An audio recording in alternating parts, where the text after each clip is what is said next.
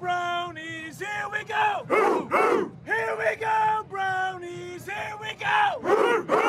We were born to rise. We were born to rise. So what you know about sacrifice when the lights go out? The price you pay when you're digging down. Skin of your teeth and a blade in your back. What you know about hope? What you know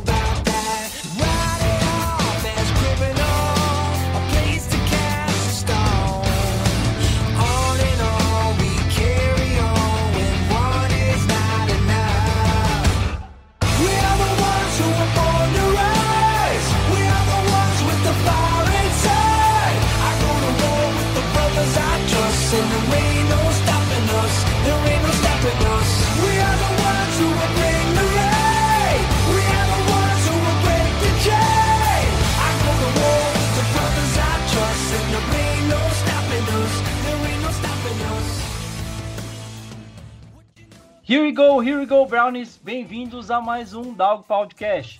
Eu sou Eber Barros, estamos aqui para mais um episódio para falar sobre o nosso querido Brownzão da massa. É, hoje a gente vai falar muito sobre a free agency do Browns, todas as contratações que foram feitas até o momento desta gravação. Já teve bastante coisa, viu? Tem bastante nome pra gente falar. Falar de quem saiu, de quem ficou e também de quem tá chegando aí para somar nesse elenco do Browns tá com uma base muito boa vindo do último ano e tá sendo bem montado o, o- o grupo, o elenco para a temporada com a metodologia de trabalho aí vindo do nosso front office, que foi o tema do episódio passado e agora a gente avança para falar do nosso elenco para essa temporada por enquanto pré-draft, né? Lembrando que o draft está chegando em abril, então muito do que a gente vai falar para vocês hoje é uma situação pré-draft, né? Basicamente imaginando aí que a, a comissão técnica e o front office tá montando um cenário para terminar de preencher esse elenco no draft e depois com algumas outras contratações pontuais talvez. Vamos ver como é que vai ficar isso aí. E para a gente começar o nosso episódio, vou apresentar nossos participantes de hoje, começando com ele, Robert. Boa noite, seja bem-vindo aí a mais um episódio. É, boa noite, boa noite, Eve, boa noite, Marvin. É, vamos para mais um episódio, falar um pouquinho aí né, sobre o, o- esse elenco do Cleveland Browns até o momento. Você citou bem aí já, ainda vem draft, bastantes escolhas aí para Cleveland. Mas vamos ver aí essa base, né? Essa base desse elenco aí para essa temporada de 2020. Valeu, um abraço. Boa. Vamos apresentar então o nosso outro participante diretamente da Nova Zelândia, nosso querido Marvin Abreu, o Marvoso da Massa, queridíssimo aí no nossos, nosso grupo de WhatsApp e também dono da, da página do Cleveland Sport BR. Seja bem-vindo, Marvin. Fala galera, é um prazer estar aqui de você- com vocês de novo, falando sobre o nosso Cleveland Brown, o mais amado e mais odiado da história. O time que só faz passar a gente raiva, mas o amor só aumenta. Então, tamo de novo aí. Assim como o Miles Garrett, a gente tá reativado para falar de NFL. Beleza, então, galera. Devidamente apresentados nossos convidados, vamos iniciar então o nosso tema de hoje, falando deste elenco pré-draft do Browns. Né? Vamos começar aí pelo tema de quem saiu até o momento, né? Do elenco que a gente teve da temporada passada. A gente teve bastante gente que estava como free agency e contrato vencendo aí tudo mais. Então tem bastante coisa que a gente precisaria colocar para renovar, tinha bastante gente que a gente teria que decidir o que, que ia fazer, né? Então, começando aí com a listinha de jogadores que saíram, é, ou foram dispensados, ou é, conseguiram já assinar com uma outra equipe. Ah, o Morgan Burnett foi dispensado, um jogador que teve, sofreu com uma lesão no tendão de Aquiles, e para a posição dele, safety, né? A gente falou muito disso no grupo. Um safety machucar o tendão de Aquiles é uma lesão difícil de se recuperar. E o Browns precisando dar uma, uma mexida, né? Colocar um, um grupo de safeties aí melhor para essa temporada, co- começou a se mexer já dispensando o Morgan Burnett. Ah, também dispensamos o TJ Carey, ah, o Tyrande é, Demetrius Harris, ah, já assinou com o Bears, inclusive, né? O, o Demetrius Harris. O Christian Kirksey é, foi liberado e assinou com o Green, com Green Bay Packers. O Kirksey sofreu muito com lesão nas últimas duas temporadas, né? A última temporada, acho que ele não chegou a jogar dois jogos direito. Ele machucou. Não sei se ele machucou no, na pré-season ou no treinamento, não lembro agora quando foi que ele machucou, mas ficou fora a temporada inteira, basicamente. E foi a segunda temporada que ele ficou quase todo o ano fora. Então o Browns acho que deu uma cansada, que é um cara que tinha um salário muito alto. E era, apesar de ser líder na defesa, é, o fato de não estar tá em campo é, é, meio complicado você pagar um salário à altura do Kirksey para um cara que não está atuando, né? Para ser só líder em campo. Então o Browns aí começou a dispensar é, o Kirksey. E fechando a lista aí, a gente tem o Eric Kush, foi dispensado também. Joe Schobert é, é, tava como é, um, é, o free agent é, restrito, né? Ou não restrito, não lembro direito como que é a, a sigla, desculpa. Mas ele assinou contrato com o Jacksonville Jaguars, tava pedindo dinheiro, o Browns não conseguiu pagar o que ele tava pedindo. Conseguiu um contrato bem gordo aí com o Jags, que tá em fase de, de renovação aí. É, não, não sei se dá para afirmar que já estão entrando em modo de tanque, mas mandaram muita gente embora, estão se renovando aí. Depois das últimas investidas para tentar chegar nos playoffs, a equipe agora começa a puxar o freio e tentar resetar aí muitas coisas. Já mandaram bastante gente boa embora.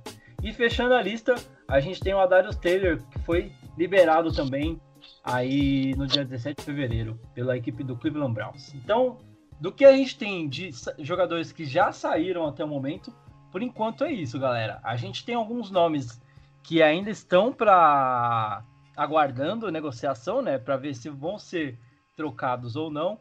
Que é o caso, por exemplo, do Demarius Randall. A gente tem o próprio que era o nosso QB backup ano passado, né? A gente não sabe como é que vai ficar esse ano, que é o Drew Stanton.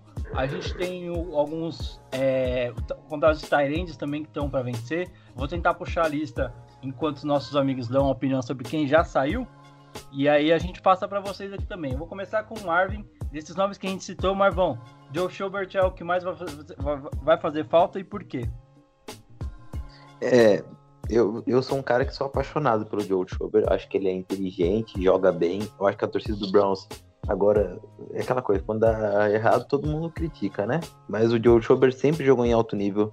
Foi o cara que manteve a defesa em. O cara da defesa que mais se manteve em alto nível e jogando desde que foi selecionado, né? Um líder dentro de campo, inteligente, jogou bem temporada passada e vai fazer falta. Eu boto alguns pontos, tipo Demarius, Demetrius Harris, TJ Carey, Eric Cut, Adara Taylor, sempre que a gente são caras que podem ir embora, são mais velhos, não vão agregar muito e tipo tu consegue pegar outros caras que quem sabe deem um resultado melhor então não não me fazem assim é, muito a cabeça. Eu acho que foi decisões acertadas. O Kirksey, o cara não consegue jogar, né? Não adianta.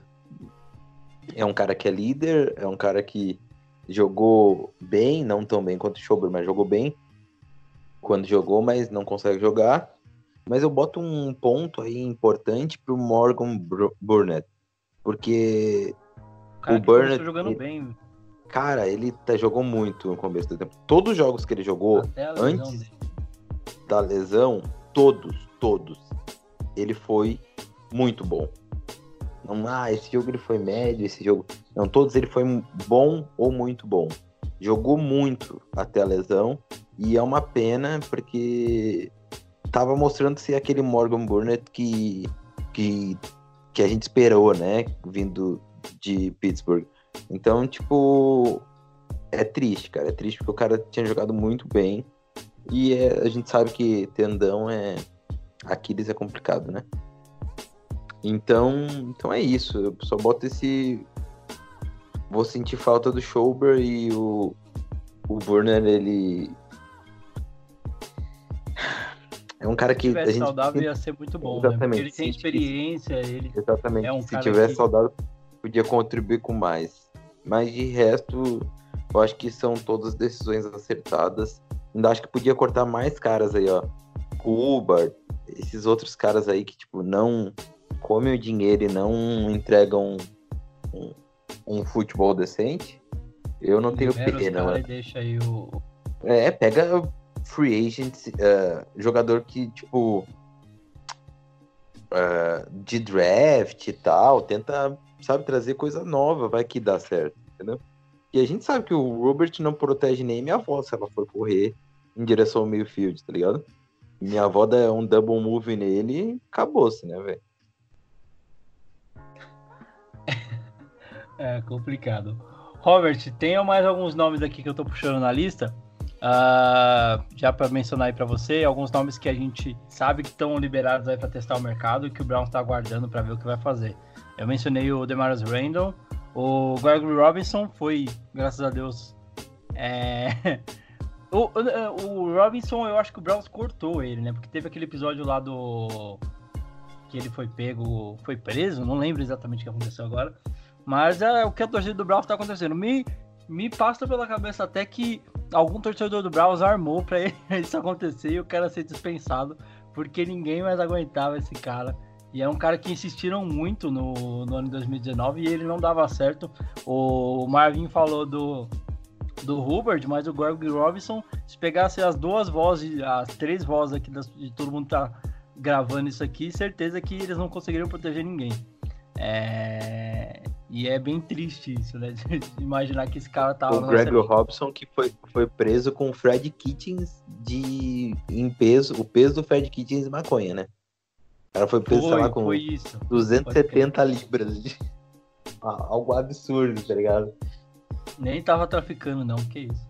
Imagina, de boa. Foi preso com um caminhão. Que isso, cara. Tava, tava susto aqui.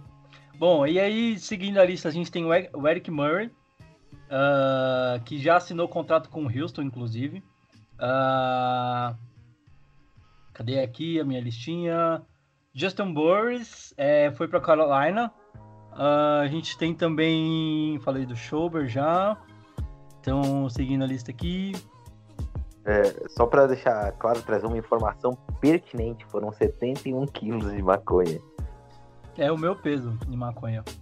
Nossa, 71 quilos de maconha, velho. Tá louco. O cara, o cara traficou um Grad Williams, tá ligado? Ele tava com um Weber de maconha no carro dele. Nossa, é muita coisa. Pesado. Bom, então aí falando do, do Rick Seals Jones, é um dos caras que tá aguardando aí pra ver se vai ter o contrato renovado ou não. Uh, Drew Stanton, a gente já falou, né, que tá aguardando. Provavelmente deve ser cortado agora com a adição do Casey Keenum. Ah, outros nomes que eu tenho aqui, o Farrell Brown. ah, já foi. Tem um um ano de contrato já para 2020, então esse já tá garantido. Eu acho que dos nomes mais significantes assim são esses, né? Ah, que a gente sabe que já, já terminaram ou vão sair fora. É, Robert, para você, a gente já perguntou pro, pro Marvin, vou fazer a mesma pergunta para você. Dos nomes que a gente citou aqui, por que, que o Joe Schobert é o que mais vai fazer falta? É, pela questão da, da consistência, né? Acho que a gente estava discutindo isso há pouco tempo. É, mesmo no, no, no Browns lá, um quin- no Browns 016, no Cleveland Browns reestruturando em 18, 2019, o Joe Schobert, apesar de ter jogadores é, talvez até melhores, é, assim, por exemplo, o Garrett, né, na, na posição lá como defensive end, ser um dos grandes defensive ends da, da NFL, mas o Schubert foi o que manteve a maior consistência. Jogou bem. Você pega o, o time do 016 lá, se, se você citar dois, três caras que jogaram bem, o Schubert tá entre esses três. 2017 2018 também, 2019 também. E só que o Browns acabou não, não renovando, né? Acabou pedindo No 15, bastante grana aí. No 15 1, no 15 também, é, 15 1, ele foi também um dos melhores jogadores do Cleveland Browns ali naquele ano. Então, essa consistência que ele teve vai ser o que vai fazer falta agora para o Cleveland Browns, né? Porque nós estamos aí há quatro anos acostumados a, a ver o Joe Schobert ali é, nessa linha ali entre os linebacks e agora fica um vazio ali, a gente não sabe ainda como que o Browns vai cobrir isso, se vai ser via draft, se vai ser via trade, via free agents, até porque o, o Kirksey saiu também, a Darius Taylor, ou seja, três linebackers aí de uma, numa paulada só foram embora nessa nessa free, nessa nessa off-season e por isso que o Schobert, pela sua consistência, ele é o cara que vai fazer mais falta. O que vai pesar também um pouquinho é nas questões dos safeties, né? O Morgan Burnett e o Eric Murray eram os dois safeties na última temporada. Nenhum dos dois fica para essa temporada, ou seja, então fica um vazio ali. Eu acho que o de momento o único safety que nós temos é o safety, safety mesmo, é o Tate Hessel, se eu não me engano, acho que é assim que se pronuncia. Provavelmente também não deve, não deve jogar. É, já tá em Cleveland aí desde, dois, o desde o ano passado, mas o, o não, o Red Wine é o free safety, mas ele é ele ele é o que tá ah, é, é, isso, ele cobria a posição do, do, do, Randall ali quando o Randall não jogava, ou quando o Randall iria para um snap como cornerback, como cornerback, e aí o Ed Ryan jogava. Mas talvez também, pode ser uma opção ali, mas como eu citei, os dois safeties que mais atuavam na posição na temporada passada, que era o, o Eric Murray e o Morgan Burnett, que por sinal, como vocês já trouxeram, jogou muito bem quando esteve em campo, acabaram por sair também. Então fica uma, uma, uma lacuna a ser coberta aí, tanto na posição de, de strong safety, quanto na posição de linebacker, com essa saída do, do grande, diga, eu, diria, eu diria o grande líder dessa defesa de Cleveland nos últimos quatro anos, que é o, o Joe Schobert. Conseguiu aí um contrato bem, um contrato bom aí para ele lá em, lá em Jacksonville vai ser pago o que merece, na minha opinião. Eu gosto muito do Shover, a gente tá falando em off aqui dele antes de começar a gravação. E cara, se você pegar, é, o Kirksey era o cara que todo mundo via como líder dessa defesa, né? Mas o Schobert, eu acho que. Não dá pra dizer por baixo dos panos, mas ele foi conquistando isso dentro de campo. Tanto que nesse último ano eu achei que ele merecia muito ter ido pro Pro Bowl, mais do que quando ele foi no ano retrasado. Uh, eu acho que ele jogou muito melhor essa temporada, teve muitas interceptações. É um cara que eu não consigo entender como ele tem a capacidade de estar sempre no lugar certo. Você vê, pegar o tape dele do ano passado, das hits que ele fez, é, é uma coisa de, cara, de presença de campo. O cara tava no lugar certo, na hora certa, e a bola parece que caía no colo dele. E é, é uma coisa que me deixava assim abismado da teve um jogo que, se não me engano, ele fez umas duas interceptações seguidas nesse esquema da bola, tipo, pipocar de um tip ou contra Miami. É, contra Miami foi, eu não lembro exatamente. Mas tipo, mano, pipocou num tip e ele tava ali para pegar essa bola quase caindo no chão ou tipo é, recuperar um fumble. Então é um cara que tava muito ligado na jogada o tempo inteiro. É, e dificilmente ele errava um, tackle assim de na scrimmage, né? Uh, eu acho que ele tinha alguns problemas com cobertura de passe, mas cara, era assim, não é nada do que a galera acaba falando, tá ligado? Tipo, não, que não vai fazer falta, que não sei o que. Eu acho que se você comparar o Kirksey e o Schobert, eu acho que não dá para falar que são a mesma posição, que são os mesmos caras, eu acho que tem perfis diferentes. Mas entre os dois, eu acho que eu vou sentir muito mais falta do Schubert do que o Kixi, que teoricamente tem mais tempo de casa aí, né? Se você pegar. E teoricamente tinha uma significância dentro do elenco maior também. Acho que o Schubert vai fazer muito mais falta, porque dentro de campo ele era mais presente e fora de campo ele também estava se tornando esse líder aí da defesa, né? Uh, eu não sei se o Randall vai renovar. Gostaria muito que ele renovasse. É um cara que eu acho que ele podia falar um pouquinho menos, fora de campo. Mas dentro de campo é um cara que coloca a defesa do Browns em outro patamar. É um safety de respeito aí para a defesa. É... Eu acho que tendo ele no, no, no backfield do Browns, é... eu sinto muito mais segurança. É... Backfield não, downfield, né? Uh, eu sinto muito mais segurança de, de saber que aquele cara tá lá guardando a nossa secundária, porque ele é um cara que tem experiência, tem uma velocidade absurda também para conseguir recuperar passe, essas coisas. E dificilmente erra tackle. Cara, uma das coisas mais da hora que tinha para mim é quando ele entrava de blitz e pegava o QB de jeito, o cara não via nem da onde ele apareceu. Eu achava ele sensacional fazendo esse tipo de função. Enfim, espero que ele continue. Dessas todas, o, Marvin, o Marvin mencionou o Burnet. É, eu acho que é um cara que. Eu gostaria muito que ele tivesse terminado a temporada saudável. É um cara que tava voando Teve um jogo de interceptação tudo mais, jogando muito, até se machucar e depois, cara, é difícil confiar, né? É difícil confiar numa lesão de tendão. E, e o draft tá aí, tem, um, tem, pessoa, tem jogadores aí bom, bons pra gente conseguir tentar suprir isso. Talvez não, a gente perca no lado da experiência, né? Mas pensando na idade, nessa metodologia que a gente vai falar um pouquinho mais de contratações que o Browns está fazendo aí, vai muito nesse caminho de é, tentar liberar um pouquinho de idade do elenco, né? E pegar jogadores mais pontuais. Enfim, bora avançar então agora falando de quem ficou, né? De quem a gente renovou o contrato. A gente não tem uma lista muito extensa para falar, né? Acho que o principal destaque aí fica com a renovação do Karim Hunt, né? O, Browns aplicou um tender de segunda rodada aí no, no Karim Hunt. O que significa isso, né? Que o Browns é, coloca a intenção de renovar o contrato e se alguém quiser fazer uma proposta pra, de contratação, é, o Browns tem direito de pelo menos igualar a proposta ou se ele não igualar, ele recebe uma escolha de segunda rodada compensatória pela troca. Fechou? Marvin, é isso? Falei besteira só para confirmar que é isso mesmo. Não, falou perfeitamente e, e, provavelmente ninguém vai querer pagar uma, uma segunda pelo Ranch. Não que ele não valha isso, mas é pela questão de, dos problemas extra-campo que a gente não sabe nunca como esse cara. Agora, provavelmente, com essa questão da, da maconha sendo um pouco mais aceita dentro do mundo da NFL, esses caras como Kareem Hunt, Josh Gordon vão ter um seu valor vão sub, vai subir um pouquinho, né? Inclusive hoje eu tava lendo uma notícia do, de possíveis free agents que o Browns poderia, o Browns poderia ir atrás e mencionaram o Josh Gordon nessa matéria. Dei bastante risada sobre.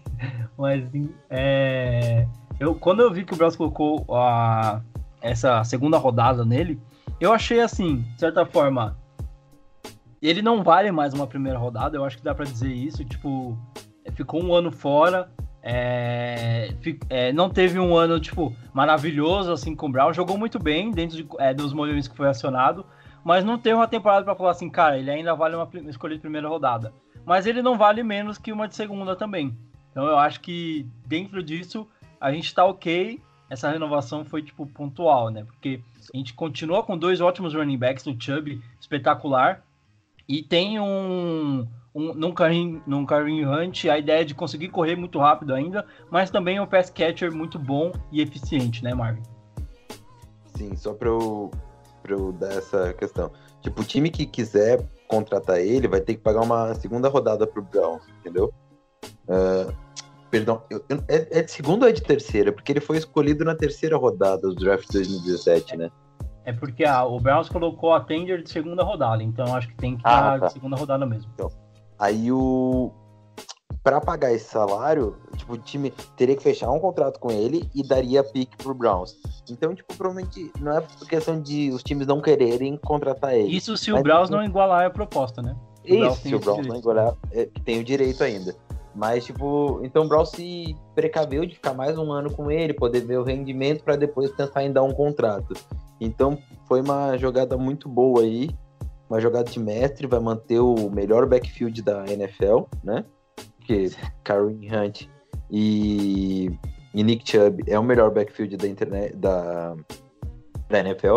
Eu vi gente falando em Philip Lindsay e como é que é o nome do outro lá que veio do Chargers pro Broncos?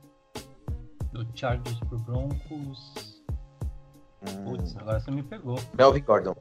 Melvin Gordon. Gordon. Foi... Isso, foi pro Broncos e falaram, ah, o melhor backfield. Mas o, o, mais incrível é que nem o Lindsay nem o Melvin Gordon são melhor que qualquer um dos dois, né? Então, o Kareem Hunt e o Nick Chubb são melhor que o Lindsay e o Gordon separados e juntos. Então, tipo, não, tem. Não, não é nem, a gente tem o melhor backfield da, da NFL, não tem mais o melhor corpo de recebedores, mas tem aí um, um ótimo corpo de recebedores. Agora nossa linha tá ficando boa. Tem um bom corpo de Tyrands, se não o melhor. Se pensar, agora que eu tava pensando isso, né?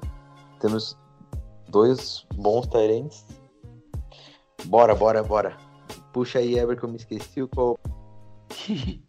Vamos lá então. Roberteira, uh, então além do, do Hunt, a gente teve alguns contratos que sofreram aí, algumas mudanças para melhor para os atletas, né? O Jarvis Landry teve a opção do contrato que dá uma grana a mais para ele, é, ativada nesse, nesse último.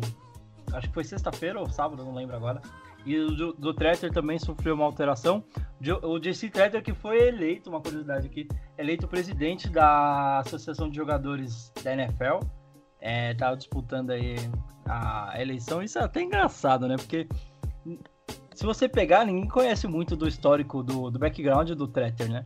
E aí você vê um cara sendo eleito presidente da associação de jogadores e, tipo, mano, esse cara joga no meu time, velho. É meio estranho isso ainda, né? Mas legal de ver isso.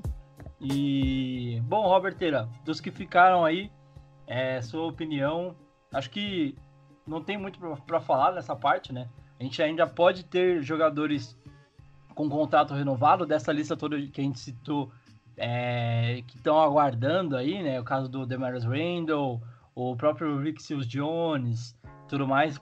Tem um pessoal aguardando para ver o que o Browns vai fazer. É... Eu vou pedir a sua opinião sobre o Hunt e desses jogadores, se tem algum que você gostaria que ficasse. Ah, eu acho que o Hunt, o, o Cleveland Browns foi bem inteligente com essa, com essa questão de, de pedir um segundo round, caso ele não iguale a oferta, sei lá, parece aí alguém que ofereça muito pelo Hunt, ou ele. Segundo o Cleveland dá pra pegar um running back bom pra substituir ele, qualquer coisa? Ah, pô, só ver da onde que o Chubb saiu, né? Então. acho que o. Exatamente. Assim, Às vezes dá pra pegar o melhor running back do draft, né? Isso. O, o Chubb. Normalmente os melhores ou segundo melhores running back do draft estão saindo aí no começo do segundo round, né? E assim, a gente não, a gente não tem mais o, o John Dorsey, mas eu acho que o, o Andre Barry também é capaz de fazer um bom trabalho aí. Se casa, casa, e isso aí, tipo, é muito difícil mesmo. Caso alguém ofereça muito pelo Karen Hunt, porque se oferecer coisa mais ou menos que igual ao Cleveland Browns, um pouquinho mais, o Cleveland consegue, consegue cobrir a oferta e continuar com o Hunt, que é um baita jogador. A gente conhece dentro de campo, a gente sabe do que ele é capaz. E caso alguém ofereça muito, mas muito que Cleveland não consiga, não queira cobrir, não ache válido cobrir, ele ganha uma, uma escolha de segundo round, que dá para sim, com certeza, arrumar um, um baita running back aí, assim como já arrumamos o, o Nick Chubb. E dos que estão aguardando, que seria aí no caso o Drew Stanton, deixa eu, deixa eu dar uma lida aqui rapidinho. Drew Stanton, Rick Seal Jones, Demarius Randall, Rashard Riggins, acho que esses são os quatro principais aí. Eu creio que o Riggins e o. Nossa, o, o Demarius Randall. Dele. Exato. Ele, tá, ele também tá como free agent restrito, tá aguardando aí para ver se assina com outro time ou se o Cleveland Browns vai oferecer um, um novo contrato. Tá é... Exato. Então, eu acho que assim, o fato dele não ter jogado muito na última temporada acabou entre aspas, desvalorizando, né? Porque se ele joga em 2019 mais ou menos o que ele jogou em 2018, com certeza já tinha uma, um caminhão de time, ele já assina, e, e ele ainda já teria assinado com outra franquia. No, no Higgins, né? Porque é, foi no próprio Bills que ele fez um único estrago aí na última temporada, né? Não foi aquele falou, tal lá. Aquele maluco é bom lá, velho. Vamos atrás dele que Tá afastado lá no Cleveland, vamos pegar ele, é. Então, assim, se ele tivesse jogado em 2019 com a qualidade dele, ou o Cleveland já teria renovado, ou senão ele já teria acertado com outra franquia. Mas conhecendo, sabendo do que ele pode produzir, agora com um novo head coach, eu acho que é super válido a permanência do Riggins, do Demarius Randall, até porque dessa posição ali na, do, de safety, first safety principalmente, não está tão firme ainda no Cleveland Browns, o Red Wing ainda não, não se firmou, acho que o, o tem sim muito espaço. E o Rick Seal Jones, que, que teve boas atuações quando o Ndioco não estava jogando na última temporada. E mesmo com a chegada. É, talvez com a chegada do Austin Hooper agora, não sei se vai ser mais tão interessante você manter o Rick Seal Jones como um, um terceiro Tyrande aí. É, acho que eu, eu não manteria, deixaria mesmo Hooper e, e Ndioco com, com alguém mais baratinho ali ainda, o, o Perro Brown, que já tem contrato mesmo, como o Tyrant 3 ali. É, acho que eu, entendo, eu entendo o que ele foi importante, a importância do Rick Jones na temporada passada, em alguns jogos, quando o Njoku não esteve, mas não acho que não renovaria agora no momento. Nem com ele, nem com o Drew Stanton. É, deixaria os dois procurarem outros times aí na NFL. Então ficaria com o Wiggins e com o Demarius Randall. E continuaria também com o Karen Hunt. Acho que até que alguém ofereça um pouquinho a mais, daria para o Cleveland Browns igualar, assim. Olha, só pegando um pouquinho do que você falou, para eu não, não perder o fio da meada, tinha esquecido do Higgins e é um cara que eu admiro muito como WR no, no Browns. 2018, eu, eu, lembro que eu conversava muito com o Marvin, inclusive, quando a gente estava gravando o podcast, é, da importância que o Higgins tinha, porque ele não é aquele receiver que vai chegar no fundo muito rápido, ele não é aquele receiver que vai ser, nossa, impressionante, mas ele é um dos melhores receivers correndo rota que eu lembro de ter visto jogar nos últimos anos do Browns. E ele tem um catch muito seguro. Fora a questão da sintonia que ele tinha com o Baker, né? Porque os dois subiram juntos do, do, do time base, né? Antes do, do Tyrod Taylor se machucar. É, o Baker e o Higgins pegaram muita sintonia jogando, treinando junto, né? Então, quando os dois subiram para jogar no, no, no, time principal, né? Começaram a se tornar starters, tipo, eles tinham uma sintonia muito boa e isso ajudou muito no primeiro ano do Baker e também do Higgins, né? Em 2019, eu queria ter visto mais esse cara em campo. Eu acho que a gente tinha dois ótimos receivers, mas eu não, não acho que o Damian Ratley ou o Callaway, que cagou toda a temporada, não conseguiu entrar em campo, basicamente. Quando entrou, deixou muito a desejar. É, eu tô vendo aqui os números. O Callaway terminou a temporada com oito recepções para 89 jardas. E foi alvo em 15 vezes. O Ratley, cadê aqui? Uh, teve 12 recepções em 24 targets, né? Para 200 jardas e terminou com um TD. E o Higgins tem. Só para passar o número do Higgins, ele teve 11 targets, 4 recepções para 55 jardas e um touchdown. Então, assim, o aproveitamento dele é melhor que. Se você pegar assim, ele tem um aproveitamento melhor do que os outros dois caras estavam jogando. É pura birra, sabe? Não tem uma explicação pro cara não ter jogado. Você ia falar não, mais, é, desculpa, eu te cortei.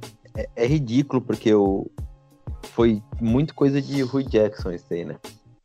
É, ah, sério, eu não, eu não consigo saber como é que os caras conseguem destruir tudo, como é que os caras conseguem pegar um trabalho que, tipo, que tava, era fácil de fazer.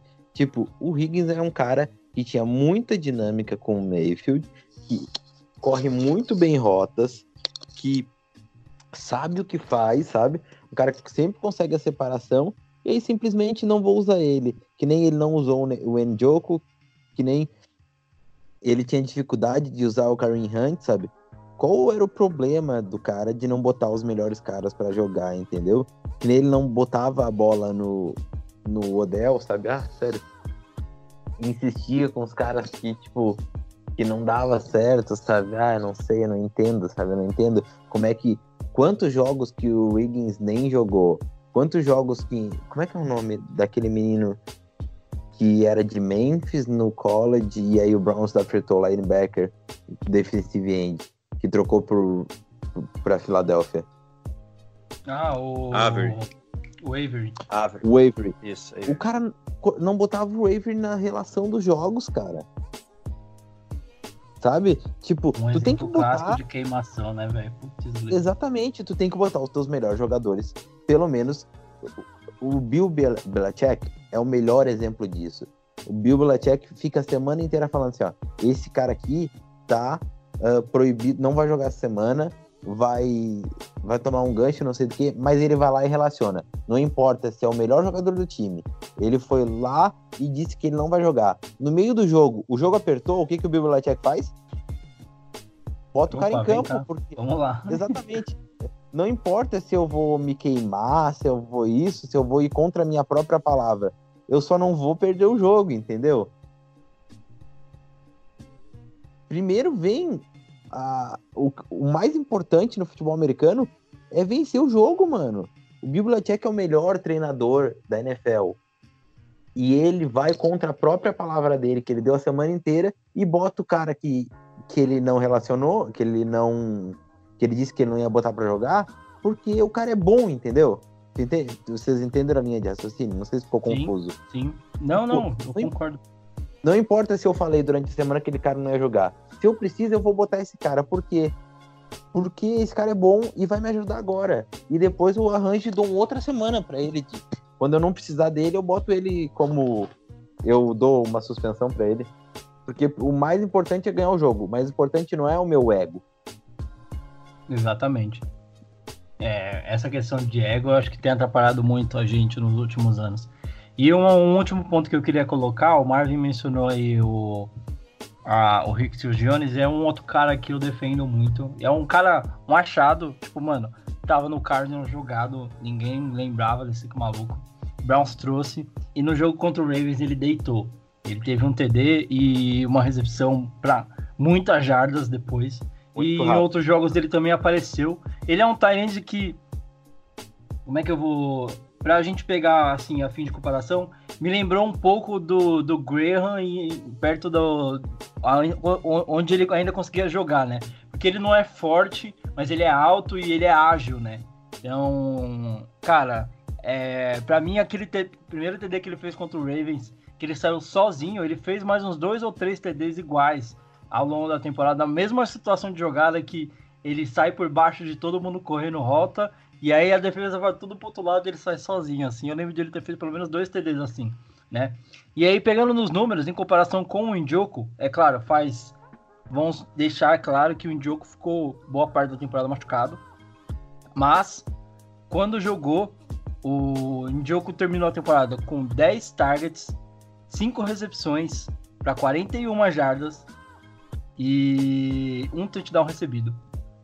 O Seals Jones teve 22 targets, 4 14 é, passes recebidos, 229 jardas e 4 touchdowns recebidos. Hoje, o Seals Jones é mais eficiente que David Njoku. Estou afirmando isso e vou bater no peito quando pouco me também. perguntarem sobre. Mas eu Um eu também. defenderia até Não acima do, do Demetrius Harris ou do Farrell Brown. Se a gente tivesse que escolher quem a gente fosse cortar, eu renovaria com o Rick Seals Jones. Eu concordo contigo e eu renovaria com o Rick Seal Jones se fosse eh, seguir esse, essa linha de raciocínio. Só queria deixar uma questão do, do Njoku. O Njoku ficou a temporada inteira eh, de cara de cu, porque ele não era relacionado por. Ele, a mesma coisa, o, o Browns fez a mesma coisa com o Fred Kitchens fez a mesma coisa com, com o Higgins, com o ah, o Avery e com o Njoku. Deixava, não relacionava os caras, não dizia porquê, não botava os caras pra jogar.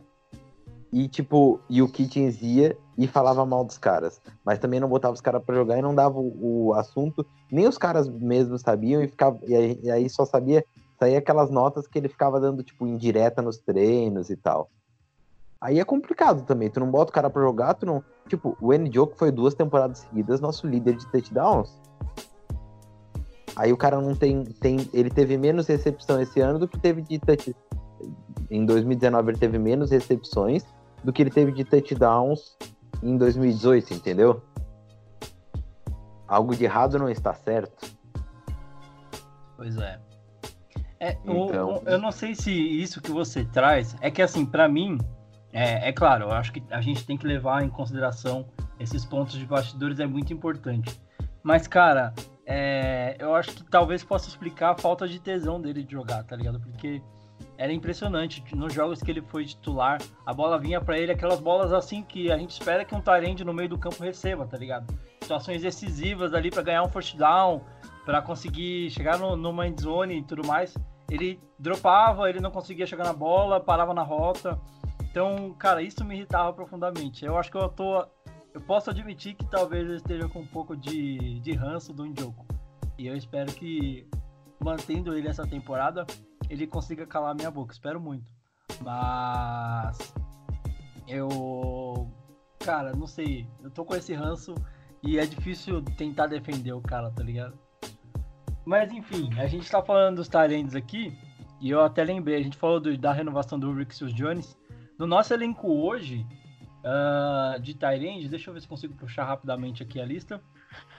Além do David Njoku, sem contar a, con- a contratação do, do Hooper, né? A gente vai falar já já. A gente tem o Farrell Brown, o Stephen Carson. E tem uns caras X que eu não sei se vão ficar. que Tem um tal de Rico Gathers, que não lembro nem se jogou. E, mano, tem uns caras 9X aqui, acho que não Só vale pra nem mencionar.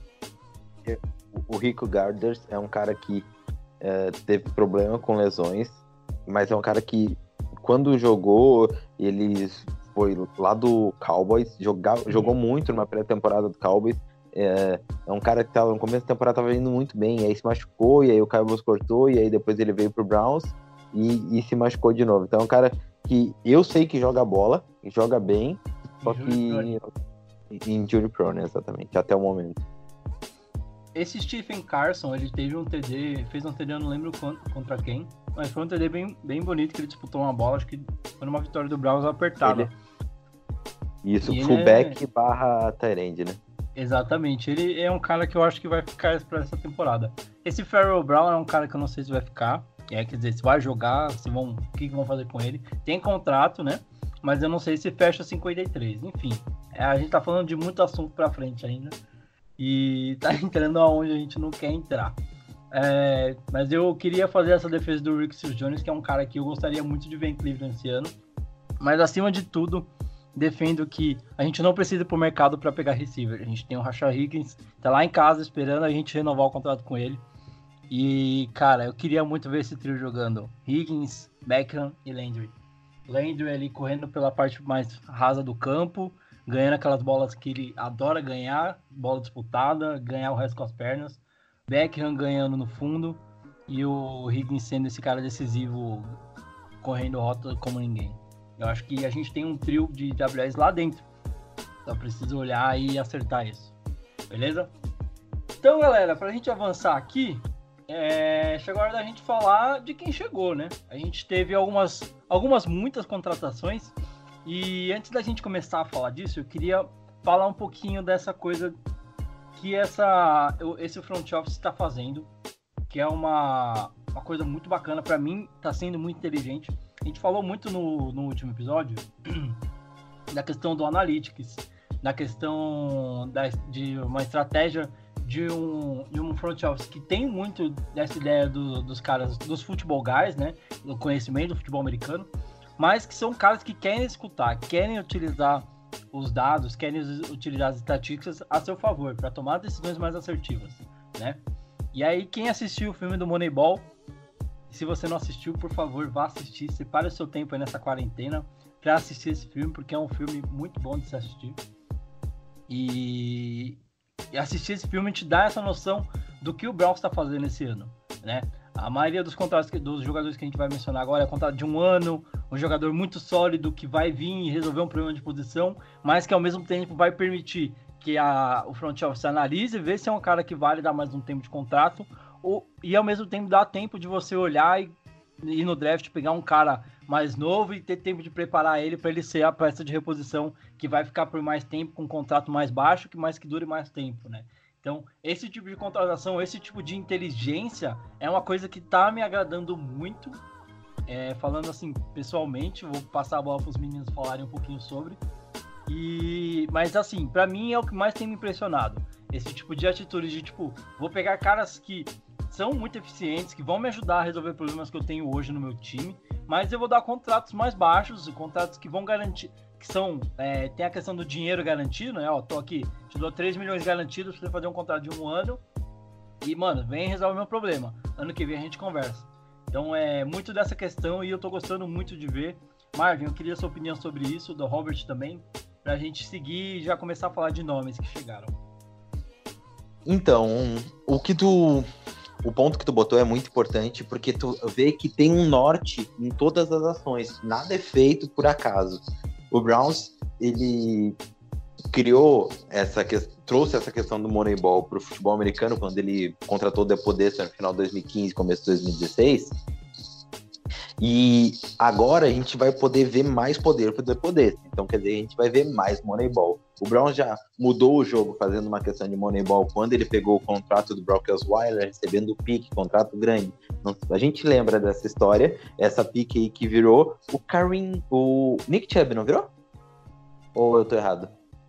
Eu acho que virou. Eu tenho Eu acho que foi o. Nick Chubb que virou essa pique, né? Tenho quase certeza também. Então, então tu pode ver que se bem executado, o Moneyball, a gente já viu no beisebol, ele vai ser, eh, hoje cada vez com mais analíticas no futebol americano, então ele vai ser de grande valia para o futebol americano e para o Cleveland Browns. E se a gente for analisar todos os contratos, eu não vou falar de tudo agora, porque a gente vai falar com o tempo, mas falando ali, o Browns basicamente fez o quê? Pegou caras sólidos no ataque, novos, todos eles entre 25 e 26 anos, e todos eles os melhores disponíveis na posição. Então ele pegou o melhor QB jovem, QB reserva jovem, ele pegou, acho que o Case Keenum é um pouquinho mais velho do que a média, mas ele pegou um QB reserva entre os top 3 de QB reserva disponíveis, ele pegou o melhor Tyrande da Free Agency com 25, 26 anos, que é o Austin Hooper, e pegou o melhor right tackle. Então, tipo, ele pegou os tops pro ataque, deu contratos entre 3 e 4 anos, contratos com valores bem aceitáveis, quem sabe do Austin Hooper, é, um preço caro, mas era o preço que tinha que se pagar pelo melhor Tyrande. E Acho na defesa QB ele- talvez tenha sido um pouco mais alto, né? Mas. Ok, é, vale. eu tava, eu tava, eu, eu- no- a minha primeira impressão foi, foi alto. A minha segunda impressão, olhando os números dos QBs reservas, eu achei ok, é na média. Porque é um cara bom, é um cara que era titular até ano passado. Então. ah, perdeu depois da titularidade, mas já era esperado, porque o Drew Luke é o futuro de Denver, vamos dizer assim. Então ele não perdeu a titularidade só por não estar jogando bem. Ele perdeu porque eles queriam testar o cara e era uma temporada de tanque, então, né? Sim. Só para finalizar esse, esse detalhe, e na defesa ele deu contratos de um ano praticamente todo mundo para jogadores sólidos, Sandero, uh, Crow Joseph, jogadores bons, sólidos que poderiam pegar uns contratos uh, em outros times mais longos, mas não, eles vieram para o Browns para se provar. E aí o que, que a gente faz? A gente usa experiência, usa caras bons, paga contratos baixos, drafta esses os outros caras para serem substitutos em um ano. E aí, quando esses caras, ano que vem, Carl Joseph jogou muito no Browns, vai ganhar um contrato de, sei lá, quatro anos em outro time. E aí, o Browns ganha uma pique compensatória e já tem o Hulk para substituir. Isso é basicamente o que o New England faz há anos, tem o nome de Moneyball, mas, tipo assim, ó, é tu rentabilizar as tuas escolhas usando, ganhando piques compensatórias e dando contratos baixos para que o jogador se prove no teu time. Roberteira, o que, que você pode falar pra gente aí dessa mentalidade? É, basicamente você tá, entre aspas, forçando o cara, pô, me mostra algo aí para você ganhar um bom contrato comigo aqui nas próximas temporadas. Ou se não, eu tenho o meu Hulk aqui que eu vou draftar esse ano, enquanto você tá jogando, ele vai estar evoluindo, eu tenho ele para colocar no ano que vem no seu lugar. E não só os que chegaram agora, mas Cleveland tem alguns nomes aí como é, que viram free em 2021, ou seja, que vão ter que mostrar algo aí se quiserem renovar. O Karen Hunt, por exemplo, tem só contrato para 2020, em 2000 ganha cerca de 3 milhões, 2021 ele se mostrando continuar mostrando o que ele mostrou no final da temporada passada, né, sendo esse cara, esse esse running back aí para receber ali os catches, as bolas mais curtas do Baker Mayfield. O o deixa eu ver de nome importante assim, o Karen Hunt, o Kendall Lan, que é o que vai brigar ali com, a princípio, enquanto nós não se não draftarmos ou buscarmos na free um right tackle, é um cara que também vira free na próxima temporada. Tem, aí nós falamos a questão de caras que estão recebendo pouco e ter- só tem contrato Right para esse ano. Height guard, É, não high tackle. isso. High tackle Ah, vai ser o tá. Coughlin. Vai ser o Coughlin, tá certo, o White Guard. E falamos a questão de caras que chegaram agora, que vão jogar para 2020 para tentar ganhar um contrato para o próximo ano, que estão ganhando pouco nesse ano, ganhando um, um baixo salário, e tem caras também que estão ganhando bastante esse ano e vão ter que mostrar algo se quiserem um, um contrato continuar, se quiserem um bom contrato futuramente, que é o caso do Olivier Vernon, que ele ganha esse ano 2020 que mais de 15 milhões, acho que 15 milhões e meio para ser mais exato de dólares, e é free no ano que vem. Ou seja, não mostrou muito em 2019. E se ele quiser renovar com o Cleveland ou assinar um bom contrato com outra franquia, vai ter que jogar muito nessa temporada. Ou seja, você acaba, entre aspas, pressionando o cara a mostrar um algo a mais. O Ogun Job também tem um contrato baixo aí e, e apenas para 2020, agora vira agent 2021. Ele não conseguiu ir tão bem assim em 2019, mas tem tudo, a gente conhece, sabe o baita jogador que é. Entre outros nomes que o Marvin já citou aí, que ficam sem contrato no próximo ano e vão ter que, vão ter que mostrar bom desempenho nessa temporada. Terence Mitchell também, um nome importante que vira agent na próxima temporada. É, funciona mais ou menos como funciona no mercado da NBA, né? O pessoal, aqueles que vão ficando sem vão ficando em, em ano expirante, tem que mostrar algo para ou renovar um bom contrato com a franquia que está, ou se não ganhar um bom contrato de uma de uma próxima de uma outra franquia. E isso só agrega para a franquia que eles estão no momento, que no caso o Cleveland Browns só tem a ganhar com isso, que os caras vão querer mostrar serviço, vão querer mostrar trabalho e, isso é muito importante para a franquia. Exatamente. Bom, é, falando até um pouquinho de, de cap, né? O Browns, eu acho que todos esses movimentos mostram que o Browns está preocupado já com as renovações grandes que vão ter que fazer no, no próximo ano, né?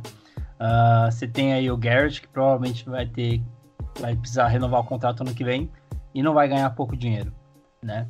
É, não vai ganhar nem um pouquinho de.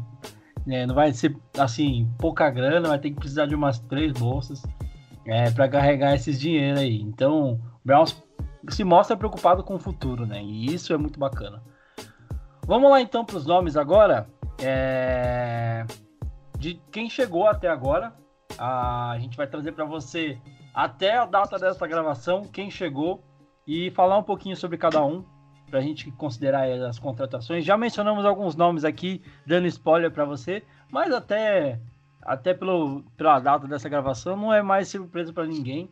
É, eu imagino que todo mundo, pelo menos quem está no grupo do Browns, está acompanhando. Se você ainda não está, procure entrar nesse grupo, procure nas nossas redes sociais para você socializar com a gente. Beleza? Vamos lá então. Começando pela primeira contratação aí do nosso querido Cleveland Browns aí da Free Agency, Austin Hooper, Tyrande, vindo do Atlanta Falcons. É, Austin Hooper, de apenas. Deixa eu confirmar aqui a idade dele uh, 25 ou 26 26. anos? 26 anos completos. É, fechou um contrato de 4 anos que vale 44 milhões com 23 milhões garantidos. Uh, em 2019, ele teve 75 catches para 787 jardas, mesmo perdendo três jogos com uma lesão no joelho. Tá aí o menino Hooper, um Tyrande muito sólido na equipe do Falcons. Era uma uma válvula de escape quase sempre utilizada pelo Matt Ryan. E, cara, é uma máquina de receber. É uma máquina de receber passe no meio do campo, muito seguro. Gosto muito de ver o Hulk. Solid catcher, né? Exatamente. Eu lembro num jogo contra o Browns que ele fez um TD. Ele recebeu, acho que na linha de dois e arrastou o resto do pessoal até a endzone. Então, e é uma bola assim, uma bola que vem no alto, disputada. Ele faz o catch tinha acho que três marcadores em cima dele e ele consegue entrar na zone ainda. Então é um cara novo, é um cara sólido e é um cara que vale o dinheiro que a gente pagou, na minha opinião. Abro para vocês aí agora o microfone para falar sobre Austin Hooper. Marvão da Massa, você primeiro. Minha impressão rápida é o que? Gostei da construção do contrato, que o maior garantido está nos dois primeiros anos, depois se quiser cortar eles, então são 23 milhões garantidos desses 44, se tu cortar ele antes, tipo, vamos dizer, usou dois anos, que já tem o maior garantido de apoio, pode cortar, não vai ter cap hit, vai ser bem de boa. Uh, é um cara ótimo, pegou o melhor Tyrande da, da Free Agents, pagou o preço que tinha que ser pago, é um cara novo, um cara que pode render, pode evoluir. Gostei. Opções para o Baker. Essa é a minha opinião. Alberteira. Robertão? É isso aí. Acho que o Marvin já resumiu. É, é um cara novo acima de tudo, né? Apenas 25 anos, que já é com 25 anos de idade já é duas vezes Pro Bowl, outra coisa que é muito importante também, ou seja, a liga já sabe o que o que joga o Austin Hooper E é só, e é mais uma. A gente viu pelos números também, né? Da última temporada que o, que o Weber trouxe aí: 787 jardas, 6 touchdowns, apesar de perder aí alguns jogos com a lesão. E a gente comparou aí com os números dos Tyrants do Cleveland Browns na última temporada. Tipo, soma todos os Tyrants do Browns, eu acho que não dá aí o que o, o, que o Hooper produziu.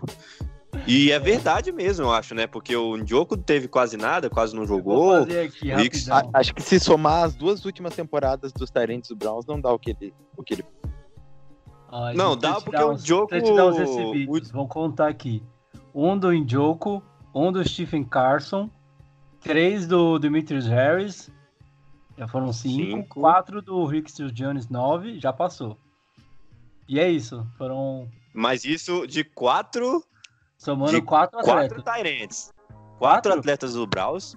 Isso. Cinco, Todos os atletas do Browns. Porque Ah, o Farrell Brown não tem touchdown, mas ele tá na conta.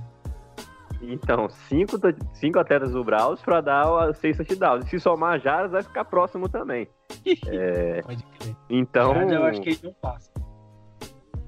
Então, então o Austin Hooper É, eleva, sim, eleva um patamar aí do, desse ataque do Cleveland Browns, é mais uma opção pro Baker Mayfield. Então só aí sim é uma, é uma das aquisições que a gente só vê lado positivo para ela. É, e dentro do esquema que o Stefanski gosta de trabalhar, acho legal a gente falar isso também. Esse esquema com dois tarentes, usar o, Hoop, o Hooper como um talento de bola segura e o, o, o com um cara mais é, para correr rota mesmo, né? Aquele cara que vai fazer big play, que vai ser aquele cara seguro na endzone, que é o que a gente sabe que ele sabe fazer, né? Só precisa querer fazer, precisa ter a oportunidade de jogar e querer fazer. Eu acho que dentro desse esquema que o Stefanski pretende rodar, cai muito bem, cai como uma luva a adição do, Hop, do Hooper. Eu gostei muito da contratação. E falando um pouquinho, pensando já até em draft, é, eu vi alguns comentários falando dessa questão do. De, tipo, nossa, mas pagaram tão caro assim no Tyrande. É, e tem tanta outra coisa para você arrumar, a defesa tá muito esburacada. E a primeira contratação que você faz é um Tyrande. Eu vou pela linha de que você traz uma contratação sólida para começar a arrumar um problema que você tem no ataque, porque além de um, um passe seguro, o Hopper bloqueia muito bem. Ele bloqueia muito bem na corrida, então pode ajudar bastante dentro desse sistema que o Browns quer montar para jogo corrido e Que foi o Coughlin também, né? pre- Oi, desculpa. Que foi um dos motivos de pegar o Cucklin. Porque ele não é um, um dos melhores right tackles segurando, mas ele é um dos melhores, sei lá, top 3, top 5 bloqueando. Ele é muito bom em bloqueio. Então, tipo, já segue esse, esse pensamento, né? Exatamente. E aí, além disso, você deixa o draft liberado para você resolver os seus problemas de defesa ou qualquer outra coisa. É, eu, eu acho que o Browns está fazendo muito certo aí. A gente vai falar dos nomes, vocês vão perceber. Nessa questão de olhar para o draft, cara, eu vou deixar para terminar de resolver. Vou pegar e resolver meus maiores problemas agora, apesar de ainda não ter vindo o left tackle, mas eu acho que tem um plano para tudo isso e a gente fala mais sobre isso mais para frente. E nós Bom. não temos um cap apertado, né? Então, tipo, pode. A gente tem o segundo 11 maior milhões. cap na NFL hoje. Tava O maior. isso. Não é então, maior? acho que o Bengals tá maior. A gente fica atrás do Bengals só. Tava É, vendo ah, isso tá, então- ontem.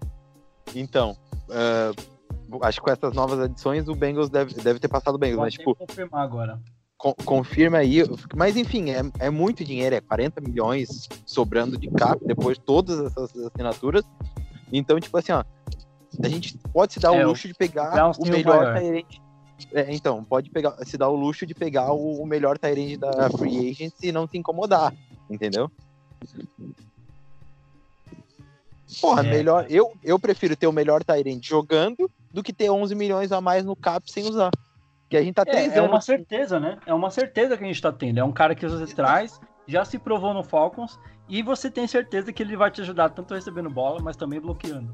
né? então eu, eu acho que valeu muito a pena essa contratação. Gostei muito. Vamos avançar então. Hora da gente falar. Cara, na minha opinião, a segunda melhor contratação, talvez a primeira, fica pau a pau aí com o Hopper. Jack Conklin, offensive tackle ou right tackle, como vocês preferirem aí, vindo do Tennessee Titans, um dos times que melhor correu com a bola, se não o melhor que correu com a bola. Jake Conklin pode ser considerado um dos caras que ajudou a consagrar o querido. Como é que é o nome do running back do, do Titans? O Derrick Henry Derrick Henry. ajudou a consagrar o cara, abriu e pavimentou avenidas para ele correr durante a temporada. Agora faz parte do Browns. Um dos reforços mais novos que a gente tem aí dentro dessa leva, 25 anos. Fechou um contrato de 3 anos com o Browns, com 42 milhões totais, sendo 30 milhões totalmente garantidos para ele. Então, depois de desse, desse contrato terminar, ele ainda vai ser novo, porque ele ainda vai ter 28 anos. Então, dependendo do que acontecer aí, o Browns ainda pode manter um cara voando por mais um tempo. Vamos ver o que acontece. Talvez esse contrato não fique tão barato, né? Mas vamos pensar em agora. Contratação do Jack Conklin. Vou começar com o Robert agora. O que, que dá pra gente falar dessa contratação vindo diretamente de Tennessee, um dos times que chegou à final da UFC?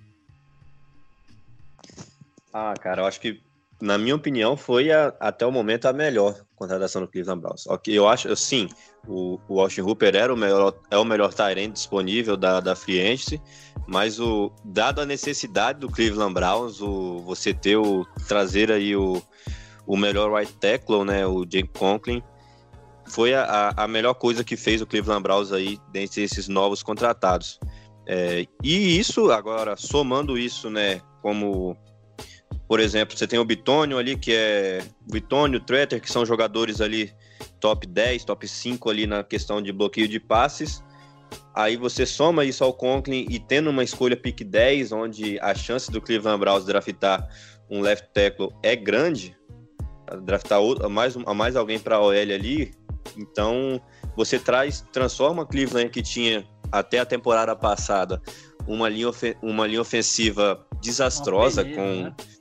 O nosso melhor jogador da linha ofensiva, o nosso melhor tackle dava uma voadora na cabeça do adversário, só para ter uma, uma base aí. E tinha o, o Bard, que era o teve cara que mais jogava. no passado, né? É, capacete. exato. Voadora. Capacete na cabeça do outro, voadora. O nosso outro, o cara que mais Chute. jogou ali como tackle, chute, exato. Foi o, o Bard, que era reserva a vida inteira nos Steelers, que jogou com o Cleveland Browns. Eu sempre falo isso, o cara que é reserva a vida toda, o Browns pegou e joga aqui e substitui o Joe Thomas. Simples Eu assim. tava lendo sobre o Hubbard de hoje. que Foi uma coisa que quem trouxe ele foi o o Hallen. O Sashi. que- Não, não, foi o, o coordenador ofensivo que era dos Steelers que veio e tretou com Ah, sim, sim. Sim, sim, sim, com- sim. com o Rio, eu não lembro quem que era o head coach, enfim. E foi ele que trouxe porque era um jogador de confiança dele. E aí o Dorsey foi e deu um dinheiro, um caminhão de dinheiro pra ele, e o cara não rendeu. Foi o Dorsey, aí não acharam- foi o Sashi?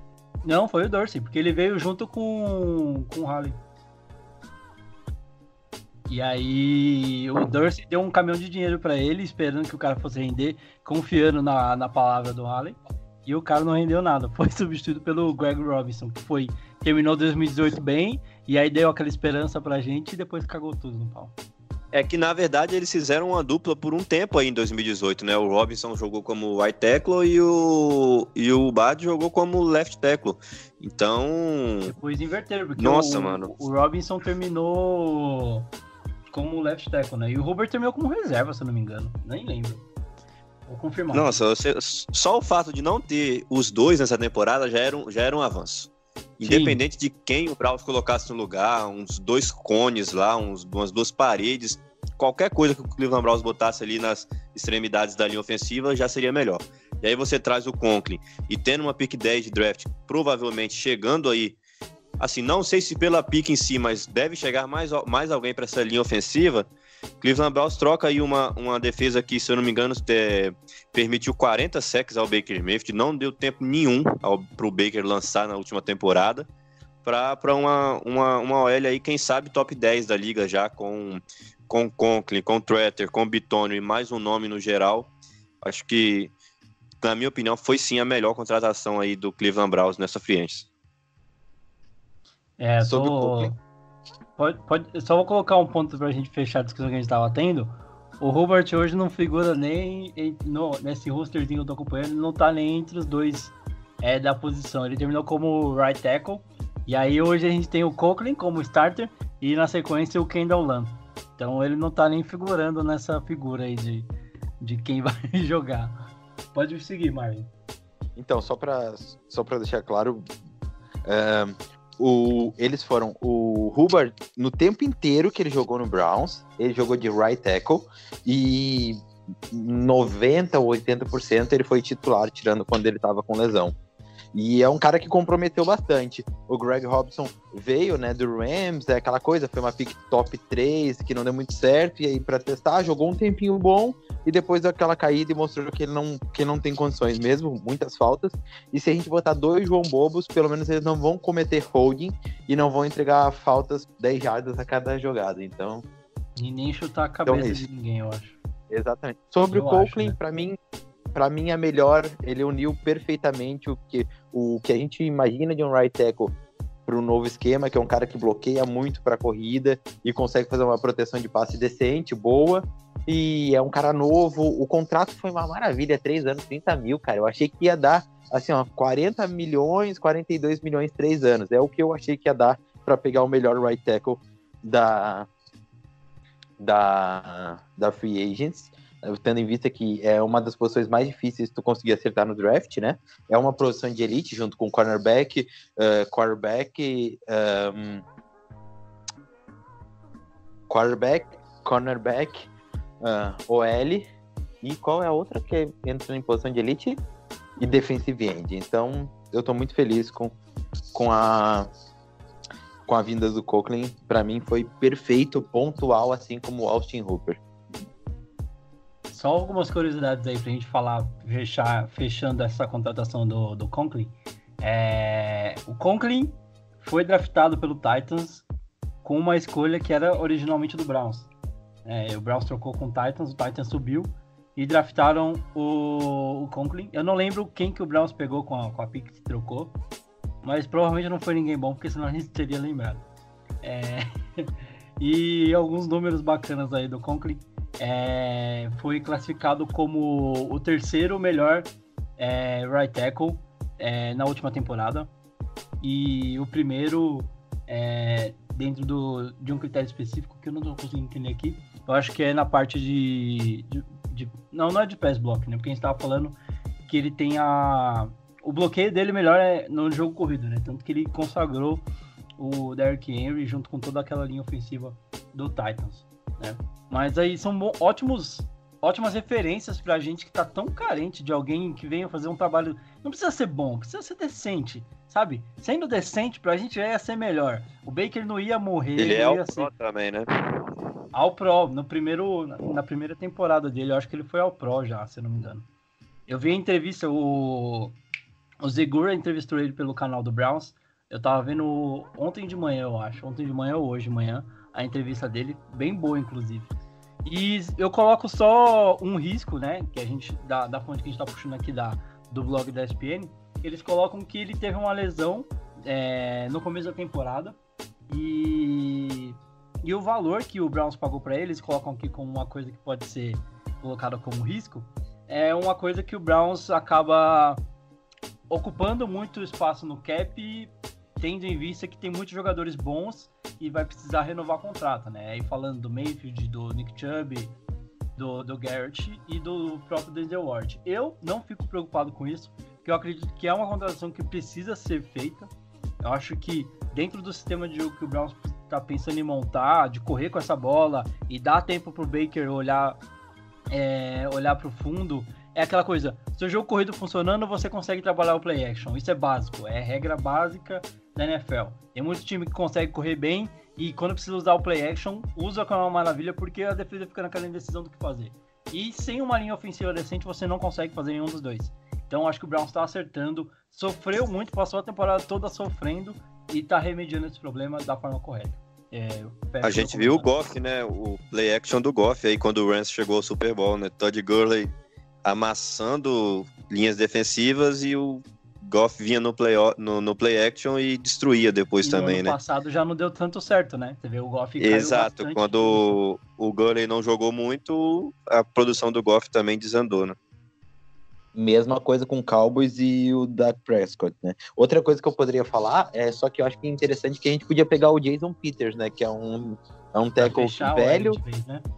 38 anos, mas que joga muito ainda e, pô, podia ser um left tackle daria uma segurança, né? Não precisa arriscar em ninguém. É, por um contrato não alto, eu iria também. Mas confesso que o meu sonho ainda é o Trent Williams, lá do Washington. O menino quer sair, quer vir pro Browns, eu tenho certeza. Eu falei com ele ontem no telefone, ele falou, eu quero ir, cara. Mas ninguém me liga, ninguém me dá o contrato. Então, não sei o que o Barry tá esperando, cara. Já fez tanta contratação boa, fecha com chave de ouro aí. Vai pro draft tranquilão, tá ligado? Mas eu acho que eles vão, vão pro draft, tentar achar esse left tackle aí, quase certeza. Bom, vamos avançar então. Próxima contratação aqui. Case Keenan, um nome um pouco controverso aí, de acordo com os nossos, nossos amigos no grupo do Browns. É, mas que na opinião, pelo menos de dois ou três aqui, a gente tá em três, então talvez dois ou três, né? É, foi uma contratação acertada, talvez um dos melhores nomes aí de backups no mercado disponível. Então, se a gente pegar o nosso QB de backup até a última temporada, que era o Drew Stanton, tinha um contrato de 6 milhões e meio. E agora a gente fecha com o, o Case Keenum por um valor que, de certa forma, não está muito diferente disso. É um valor que compensa, até porque o Case Keenum é melhor que o Drew Stanton, pelo menos para mim, tá? Então, passando os números para vocês, um contrato de 3 anos que vale 18 milhões com 10 milhões garantidos, tá? Ele não é melhor, ele é muito melhor que o Drew Stanton. É, eu tentei não ser tão, tão certeiro assim, porque a, a, a, última visão que a gente tem do Ki não é dele acabar, tipo, não tendo boas atuações, né? Mas eu acho que ele é muito mais estável. É, hoje, se precisasse entregar um jogo na mão do Kinnon ou do Stanton, eu entregaria na mão do Kinnon. Até pelo histórico, isso a gente vai falar, que ele tem com o Stefanski, porque a melhor temporada que a gente viu do Kinnon foi no Vikings, levando o Vikings para quase finais aí de, de conferência naquele ano no, no milagre de, de, New, de, Minnesota, desculpa, que o, o Diggs fez aquele catch no último lance do jogo contra o Saints, sensacional. E o Keenan teve um ano decente lá, né? Então eu acho que é a última boa imagem que eu tenho do Keenan é aquele ano. Depois ele foi pro Broncos, não conseguiu atuar tão bem assim, não conseguiu segurar a posição de starter. O Marvin até mencionou já esse comentário. E, de, e, e, veio pro, pro Redskins, né? Mas também não jogou lá. E agora a gente precisa ver o que, que ele vai conseguir entregar aqui dentro do Browns, né? Se ele tá vindo para ser aquele cara para só ser a é, só não, né? Para ser a sombra pro Baker, para tirar um pouquinho o Baker daquela zona de conforto, de tipo, mano, olha quem tá atrás de mim, eu vou jogar sempre, né? É, eu acho que o Baker não pensa assim, mas é sempre bom você eliminar essa possibilidade de pensamento. E também é aquela questão de você ter um cara de segurança caso o Baker se machuque, né? Ah, é uma coisa que a gente não precisou se preocupar com isso ainda, mas que, espero que se o dia acontecer a gente possa ter essa opção de segurança no Kino. Marvão, sua opinião sobre a contratação do Kino? Os números do contrato a gente já passou aí. E talvez seja o ponto mais polêmico do que a gente estava falando, né? Talvez um valor um pouco mais alto. Valeu a pena? Não valeu? São 13, 3 anos, um, 18 milhões, né? Base de 6 milhões por ano. Exatamente. É um contrato ok para backup. Então acho que era 6, 6 milhões e meio, se eu não me engano. Por isso que eu até fiz a comparação. Então, tipo assim, é ok. É, é, a gente podia pagar menos, podia, mas eu posso dizer uma coisa. O pessoal fala assim, ó, eu acho que tem que eu mantenho essa mentalidade, que é a mentalidade que o New England faz e que o Spurs faz. O New England faz tanto porque ele tá sempre no alto, mas que o Spurs faz muito bem na NBA. Tu sempre tem que ser competitivo. Tu pode ir pro playoffs, nem que tu vai sem chance nenhuma de ser campeão, tu vai.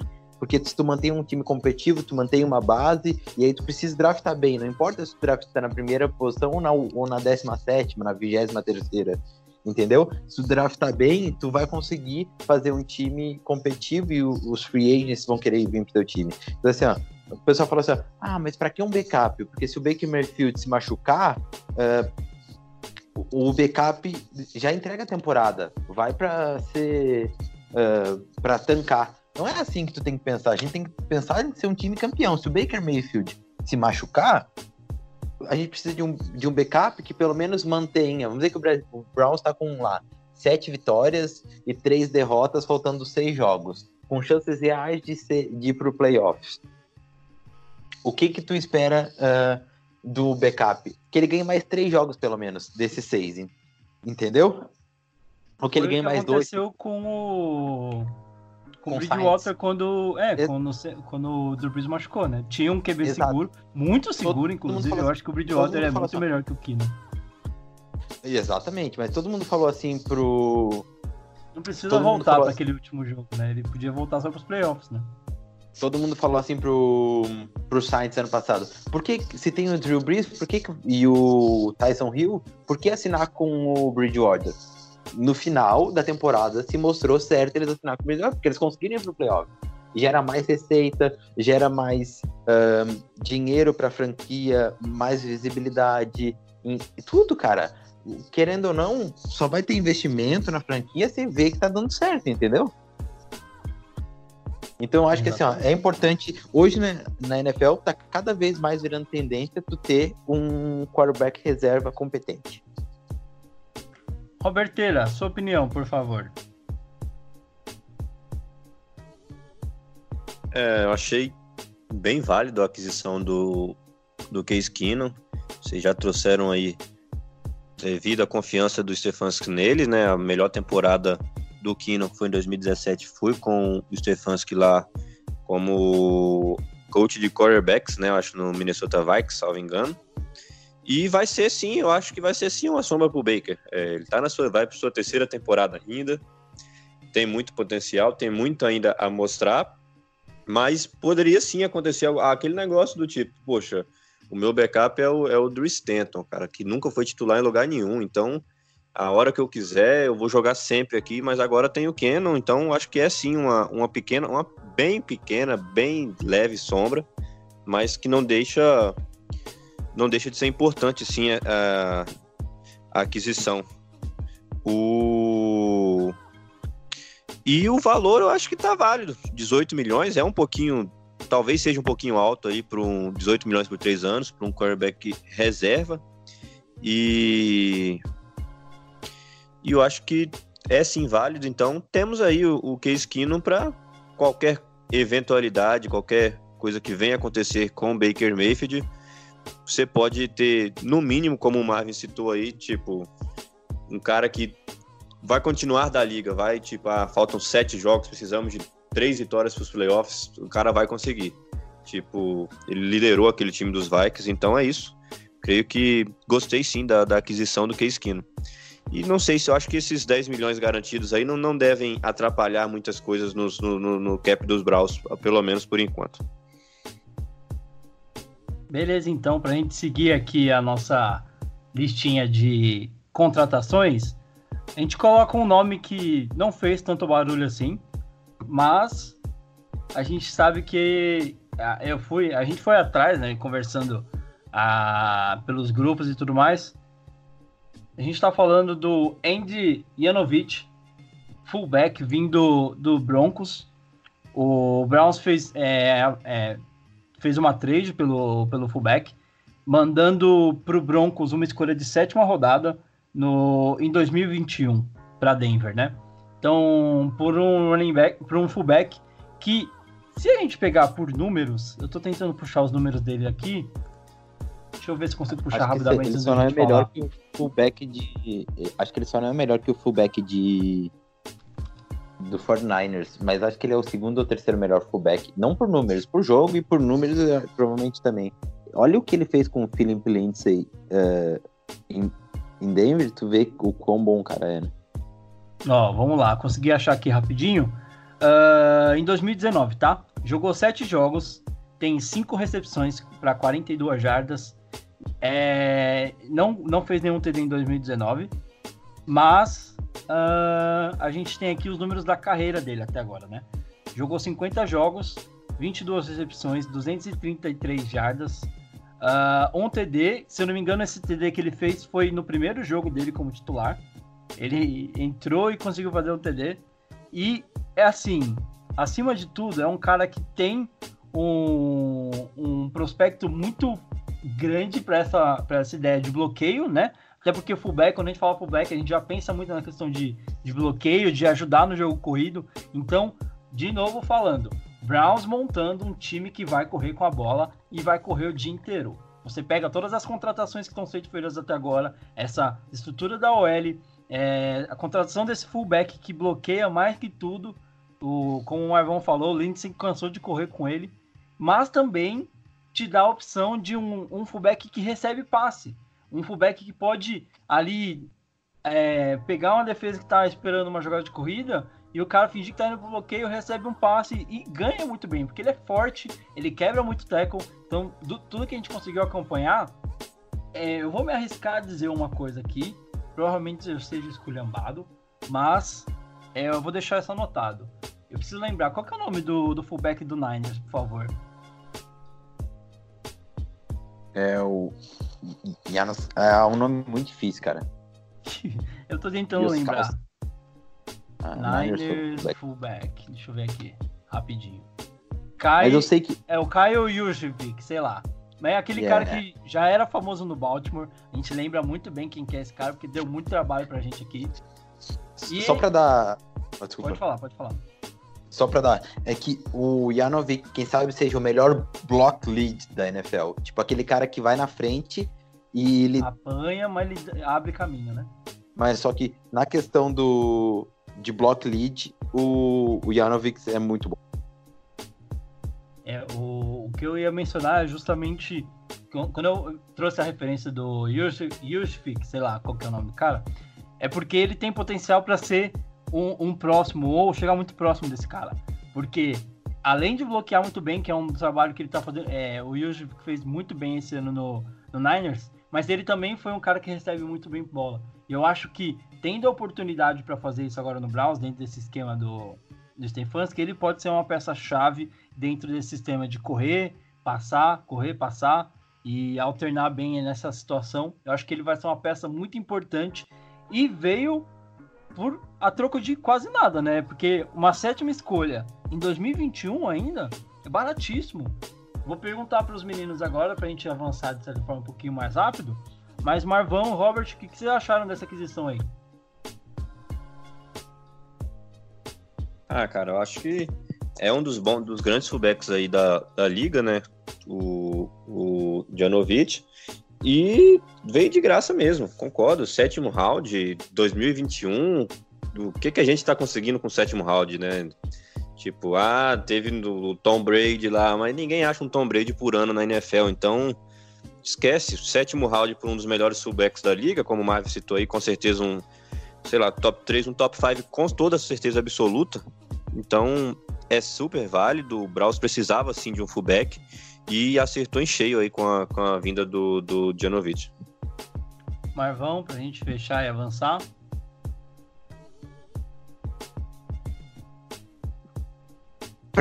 Pra mim é simples, é o que eu falei. O Beck pegaram um ótimo pelo preço de banana. Foi uma grande contratação. Maravilha, então, amigos. Vamos avançando aqui, então. Hora de falar um pouquinho de defesa, o lado defensivo aí da bola. Browns fez contratações, como a gente falou. É, a primeira que a gente menciona aqui talvez seja um nome que. Cara, tem muito nome aqui que a gente tá falando, que talvez seja aquele underrated, ninguém conhece. Mas entra muito naquela filosofia do Moneyball, né? Que é provavelmente de olhar, ver que são caras dentro do sistema tinham uma importância muito grande, que podem trazer isso e adicionar é, grandes coisas dentro do sistema defensivo que o Browns vai rodar. Então a gente começa falando do BJ Goodson, que é linebacker, veio do Green Bay Packers, é, assinou o contrato de um ano. É, eu tô tentando achar os valores aqui, mas eu não tenho eles fáceis aqui. Depois, enquanto os meninos falam, eu tento procurar aqui. Mas eu vou até colocar uma piadinha que fizeram lá no grupo. Pelo nome, esse cara parece ser bom, né? Só isso. Vamos lá. Marvão, por favor, o que, que dá pra gente falar desse novo linebacker que veio? Eu, particularmente, não conheço, não, não, não acompanhei ele no Packers, então eu vou até me isentar um pouquinho de fazer comentários aqui. Então, eu fui atrás do- de saber mais informações do Big Goodson. É um cara que joga bem special teams. É um cara que tu não pode contar.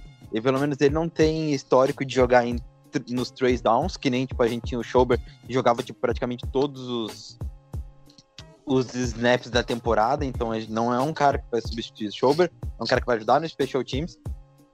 E é um cara que, o, que bate forte, que acho que é uma das coisas que eu vi que eles estão pegando, caras que batem forte, sabe?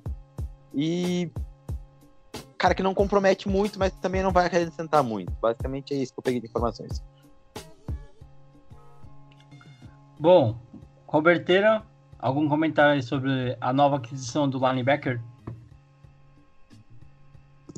É, pelo nome, pela foto assim, acho que parece ser bom. e tem passagens aí por Green Bay, passou pelo Giants também.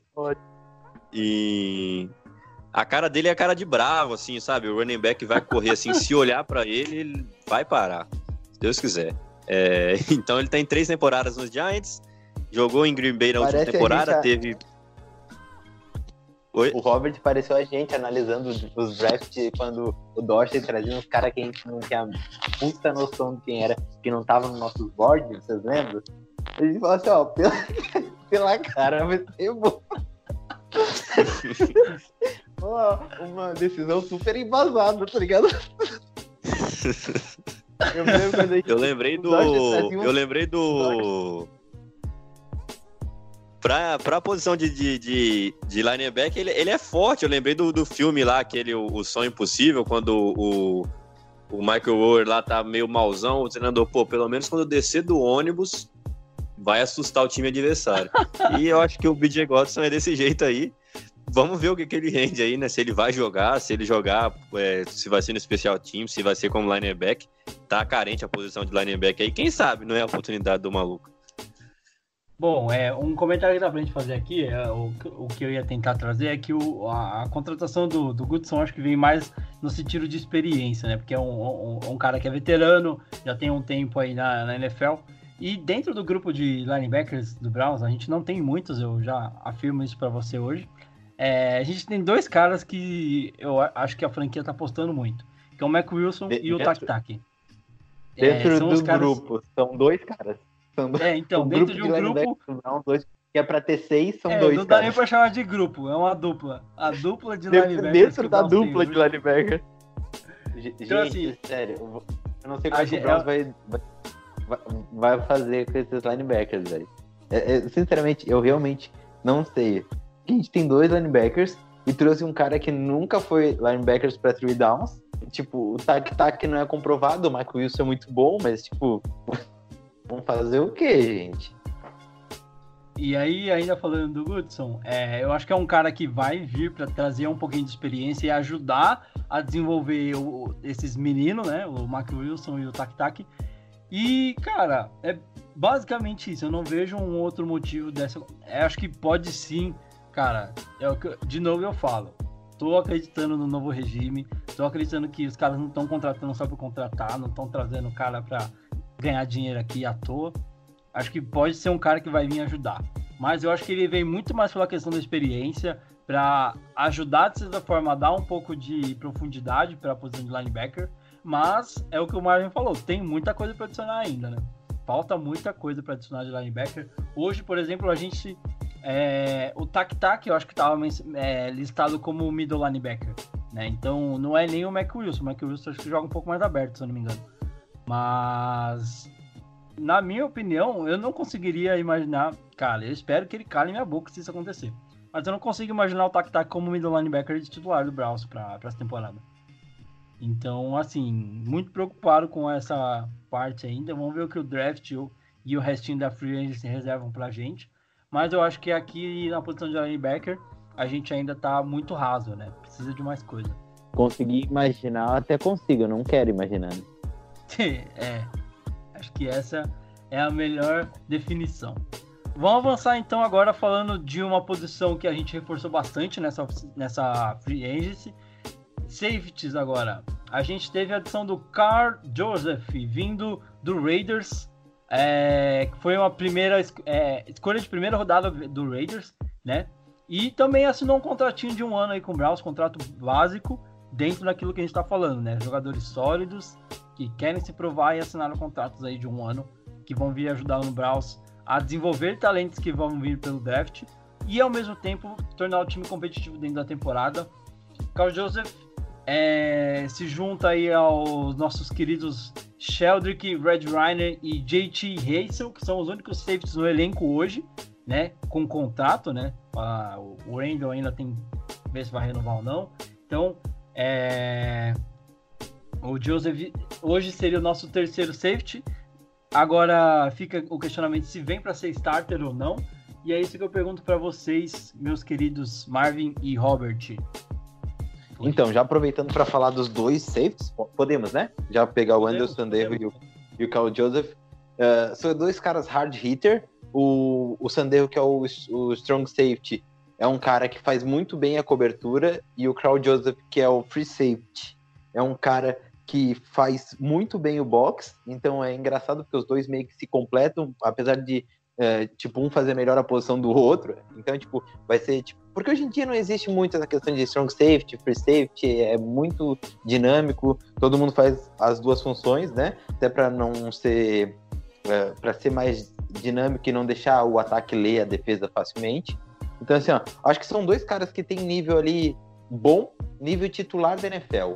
Não é cara ótimo, não é cara top 10, mas são níveis titular da NFL. E eu adorei as contratações, adorei o preço. Eu daria um contrato um pouquinho maior para o Paul Joseph, mas eu entendo nessa coisa de se. De... É um cara que não, não conseguiu se mostrar ainda, né? Ele foi primeira escolha, mas ele não rendeu tudo isso ainda, né? Sim, mas eu acho, na minha opinião, tipo, o Sanderro já conseguiu se mostrar, caiu, depois Veterano, subiu. O Sanderro é veterano. Exatamente. Veteranão que até melhorou muito na cobertura nos três últimos anos. Tem uma grade de cobertura muito boa, que era um problema dele no começo. Mas eu digo do, do Carl Joseph, eu acho que é um cara que sempre teve um nível de titular da NFL. Ele nunca. Porque ele era muito bom no college. Então você esperava muito dele. Mas, tipo, teve lesão e tal. Mas eu acho que, assim, ó, cara, foram duas contratações pontuais, dois caras que podem ser tranquilos titular da NFL. eh, no Cleveland Browns, que não vão comprometer muito, e eu tô bem feliz. Claro, se a gente trocasse pelo. Qual é que é o nome do safety de, do Vikings? O Vikings é o Anthony. Harris? Acho que é. Ah, enfim, gente, vocês sabem qual o safety que eu tô falando. Ele é top 2, quem sabe o melhor ou o segundo melhor safety da NFL. Seria ótimo, seria lindo, mas pagar mais que uma quarta rodada para ainda dar um contrato. Anthony Harris, vale a- esse mesmo nome, desculpa. Exatamente. Para pagar mais que um uma quarta rodada, terceira rodada, ainda ter que dar um contrato, eu prefiro não pagar. Então é isso, cara. Eu gostei bastante das contratações. Sabe o que, que eu percebo? As contratações da defesa, eh, do ataque são caras que resolvem o problema, e da defesa são: eu não quero ir pro draft com muita need. Eu quero poder pegar o melhor jogador disponível. É, é isso que Hum. me passa, entendeu? Sim. É, só antes de passar a bola pro Robert, fazer a apresentação aí do Sanderro, que veio do Vikings, também assinou o contrato de um ano com o Browns, então mais um contrato dentro dessa linha que a gente está falando. É, diferente do, do Joseph, ele é veterano, como a gente falou, 32 anos de idade. É, teve passagens pelo Vikings e pelo Eagles. E vem aí para reforçar esse, essa de- defesa do Browns para essa temporada. Robert, o que, que você achou dessas duas contratações aí? Carl Joseph e Andrew Sandejo. Acho que é esse o nome dele, certinho. É, são os nomes que chegam aí sem tanta é, cobrança, eu acho, em cima deles, né? Tipo, chegou, vai ter que render de momento. Então, acho que é mais uma questão, como o Marvel citou aí, de não, vai pro draft, não, não tão pressionado, vai ter que trazer um, um free safety ou senão não tem quem jogar. Tem lá o Cal Joseph, tem o Red Wine que já tá lá no elenco. O Cal Joseph, que foi uma pique de primeiro round, né, na época em Oakland, não rendeu todo esperado ainda, mas sabemos que ninguém é draftado assim à toa.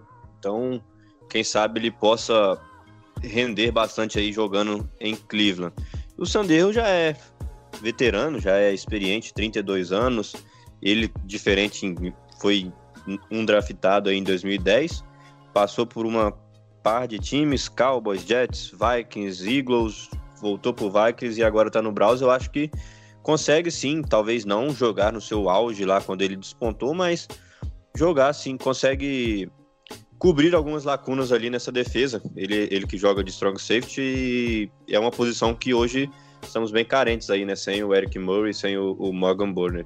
Então, acho que também aprova essas, essas duas aquisições aí, tanto do Sandero quanto do, do Cal Joseph. E espero bastante ver a respeito do Cal Joseph, se ele vai render mesmo atuando em, em Cleveland.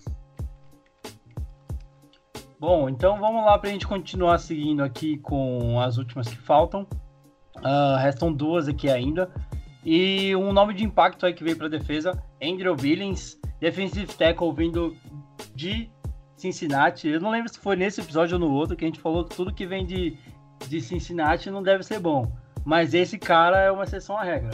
Acho que é um cara que vem para ajudar muito nessa profundidade que a gente precisa ter aí na, na parte do, do front ali da defesa do Browns. E é um nome que vem para somar e fazer diferença nessa linha. O que, que vocês acham aí? Vou começar pelo Robert agora. É, tomara que ele seja o. Nossa, eu li bilíngue. Não, André. Como é que Billings. se pronuncia? Acho que é Andrew Billings. Billings. Isso. Andrew Billings. Beleza, Andrew Billings. É, tomara que ele seja essa exceção à regra aí, né? É, chega uma posição de defensive tackle que já tá bem servida no Cleveland, com o Sheldon Richardson e o Leo Gunjob. Mas, como nós citamos, o, por exemplo, o Gunjob tá em, em último ano de contrato, vai ter que mostrar alguma coisa a mais para renovar bem mais caro, mas já mostrou bastante em Cleveland aí. É, o Sheldon Richardson ainda tem dois anos antes de, antes de virar free agent. E ele, o Andrew. Você tem informações sobre o contrato do, do, do, do Andrew? Vou puxar aqui. Mas Beleza. uma coisa que eu ia adicionar, até para te ajudar aí no seu comentário, é uma das coisas que estão falando é é que ele é o cara que vai ajudar a vir fechar esse a, o sofrimento do jogo corrido do Browns, né? Ajudar a parar esse jogo corrido. É um cara que foi muito bem em Cincinnati parando esse jogo corrido. Eu estou puxando o contrato dele Então, aqui. É um contrato de um ano mesmo, acho que é uns 3 milhões, e é um cara que é, funciona para para vir dar uma segurança no jogo corrido e também na. Porque o, D, o DT cansa muito, né? São jogadores pesados, então precisa ter essa, Ação, né? essa rotação. Não, Outro só cara, só confirmando o que o Marvin falou, um ano de contrato com 3 milhões e meios totalmente garantidos. Ele é um cara pesado, né? Deve ajudar bastante aí nessa contra-corrida mesmo da equipe adversária, coisa que o Cleveland Browns não teve, né? Em, 2000, em 2019 foi, uma, foi um furo aí. É, qualquer adversário estava correndo aí 70, 80 jardas, qualquer running back contra o Cleveland Browns todo o jogo. Tanto que o Browns foi uma das piores defesas contra o jogo corrido na NFL na última temporada. Marvão, quer finalizar o comentário pra gente seguir? Não, sobre o Billings é isso mesmo. Eu só queria deixar. Acho que não precisa da gente dar um comentário muito longo, mas o Browns também pegou o Jojo Natsen, que é um cara que tá duas. que substituiu o Farouk né? Cooper. Exatamente, substituiu o Farouk Cooper lá no Rams e já jogou no Jets também. É um cara que é basicamente um especialista em retorno. Boa, vai vir para ser o nosso punter, kicker, returner aí. Retornar tanto o punch quanto o kickoff. É... E, cara, é um, é um cara que vai vir só para isso, basicamente, né? Porque pelas Exatamente, ele jogar informações que.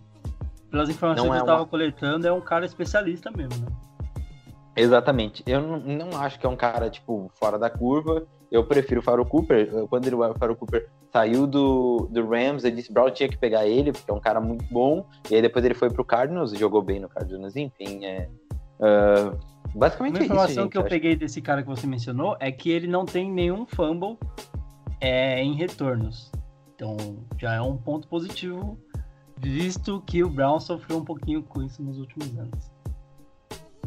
Nosso querido.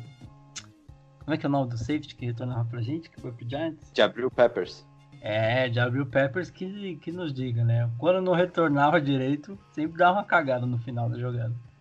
É, o Mas, nosso, nosso time especial também era triste aquela época, né? Nossa. Faltou Deus. mais alguém pra gente Faltou comentar?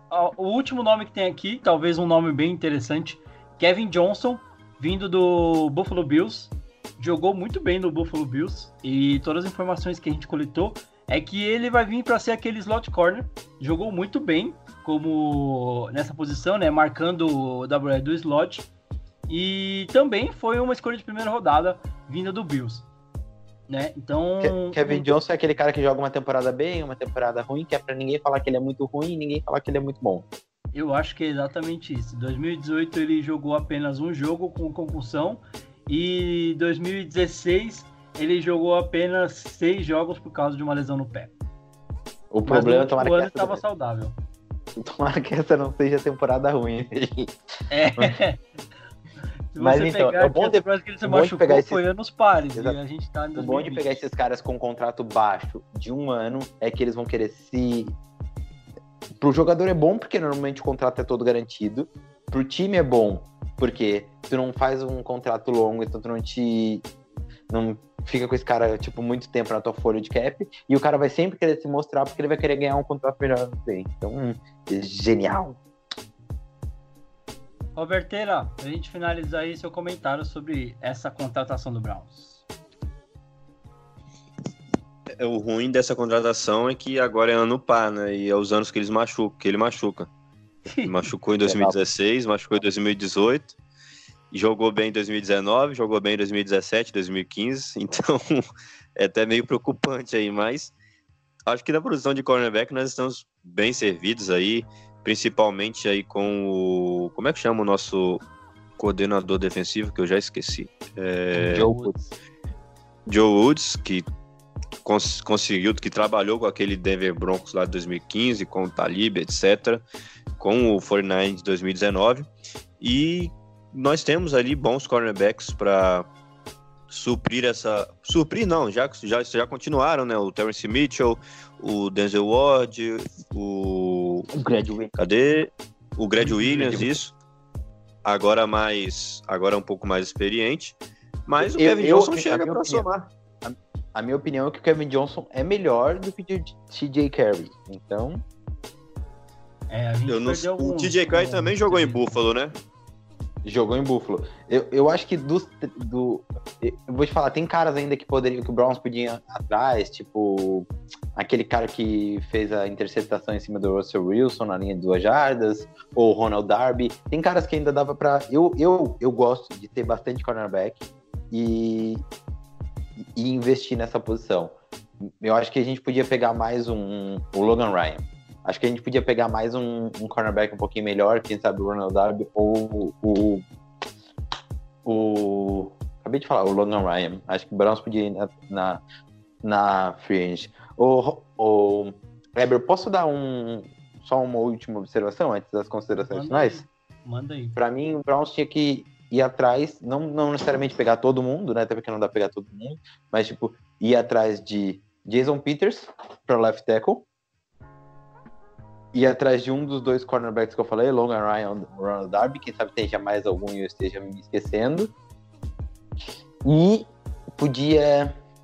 Basicamente esses dois. e Quem... Ah, me esqueci o nome, mas o right guard que saiu do Vikings, eh, que já jogou no Patriots também, que é um cara que a torcida do Patriots adora e que ele é bem bom e poderia abrir, manter essa lacuna. Apesar que eles vão postar no Willie, aquele, aquele right guard que veio do Bills. Mas enfim, eu botaria esses dois nomes aí, três nomes, para que a gente possa ainda, quem sabe, fazer a última adição aí na, na Free Agents. É, pra gente colocar aí um, um ponto final no nosso episódio de hoje, é, acho que entra muito nessa questão das needs ainda que o Browns tem e, e a- deixar as perguntas no ar, né? Se a gente vai continuar fazendo movimentos dentro da free agency ou se a gente vai esperar o draft para terminar de se mexer, né? Então hoje a gente não tem o left tackle, a gente é, precisa de um right guard. A gente tá com o Teller como titular hoje, é, mas precisa de alguém para chegar e assumir a posição para terminar e fechar de vez essa linha ofensiva pro ano. Ah, a gente precisa de linebacker, precisa desesperadamente de linebackers. É, a gente está com uma profundidade quase nenhuma na posição e tem muitos novatos, né? Então a preocupação é muito em torno disso, porque são novatos que estão numa posição chave, né? Você fala tanto de passe quanto de corrida. Se você tem linebackers é, decentes, você fica um pouco mais tranquilo com essa questão.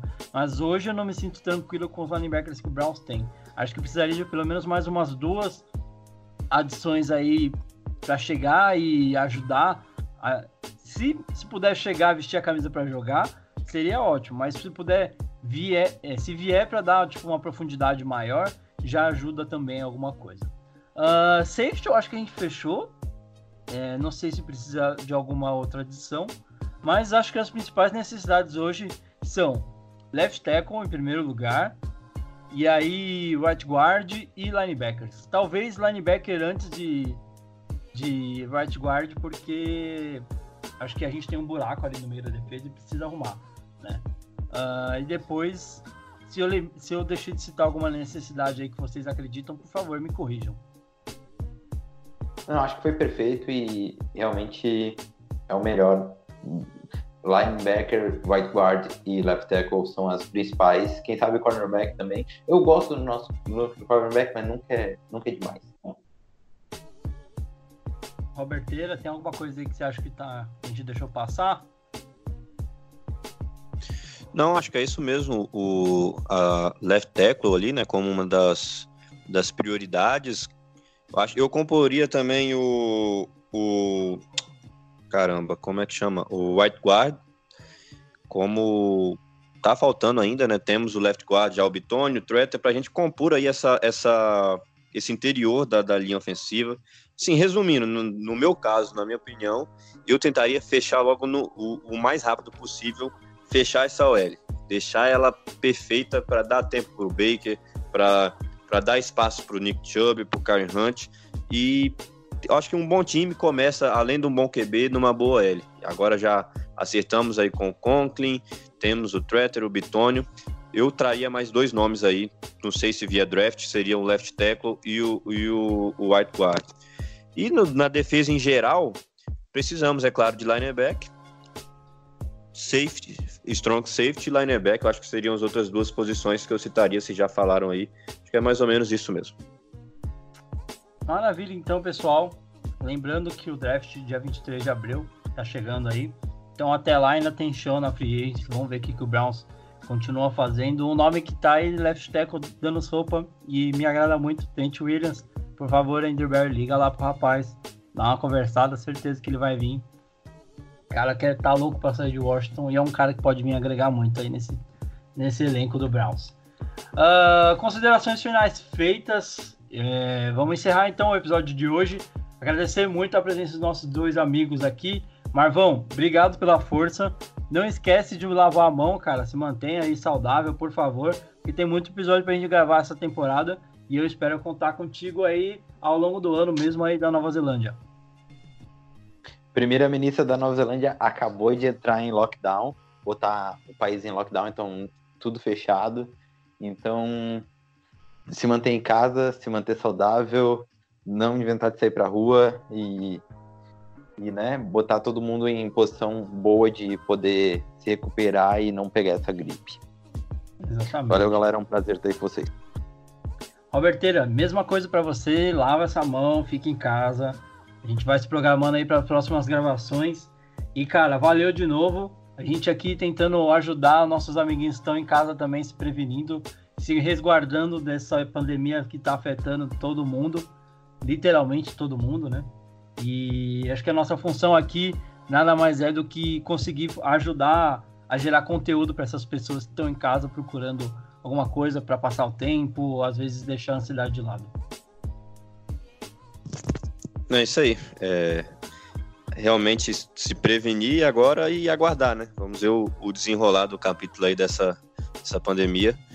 E novamente agradecer, é um prazer poder estar participando da gravação de mais um episódio do Deg Podcast. Valeu, vamos, nós vamos aí aguardar até o próximo episódio, agora com bastante tempo aí para gravar, né? É, agora tem bastante tempo, tá todo mundo em casa, então as desculpas acabaram, pessoal. A gente vai tentar movimentar aí com mais conteúdos, tanto aqui no nosso podcast, mas também nas redes sociais. Então fiquem atentos se você está escutando esse podcast e ainda não está no grupo do Browse do WhatsApp, procura lá nas redes sociais, no Facebook, no Instagram ou no Twitter. A gente te ajuda pelas contas do Podcast, é, pelo Dogpound BR, desculpa, ou pela conta do nosso amigo Marvin, que é o Cleveland Sports BR. Só pedir lá que ele manda o link para vocês também, beleza? Entre no grupo para ajudar a gente a socializar aí nesse tempo de pandemia. Tem muita besteira que rola lá, mas sempre tem muita informação pertinente para a gente saber sobre Browns e sobre essa, esse mundo do NFL aí. é, que agora no período de free agent barra draft tem muita informação e a gente está procurando informação para estar tá sempre atualizando vocês, tá certo? Então, um abraço, fiquem com Deus, não esqueçam de lavar a mão, se previnam aí para a gente continuar juntos. Agradeço demais a presença de vocês aqui e até a próxima. Here we go, here we go, Brownies!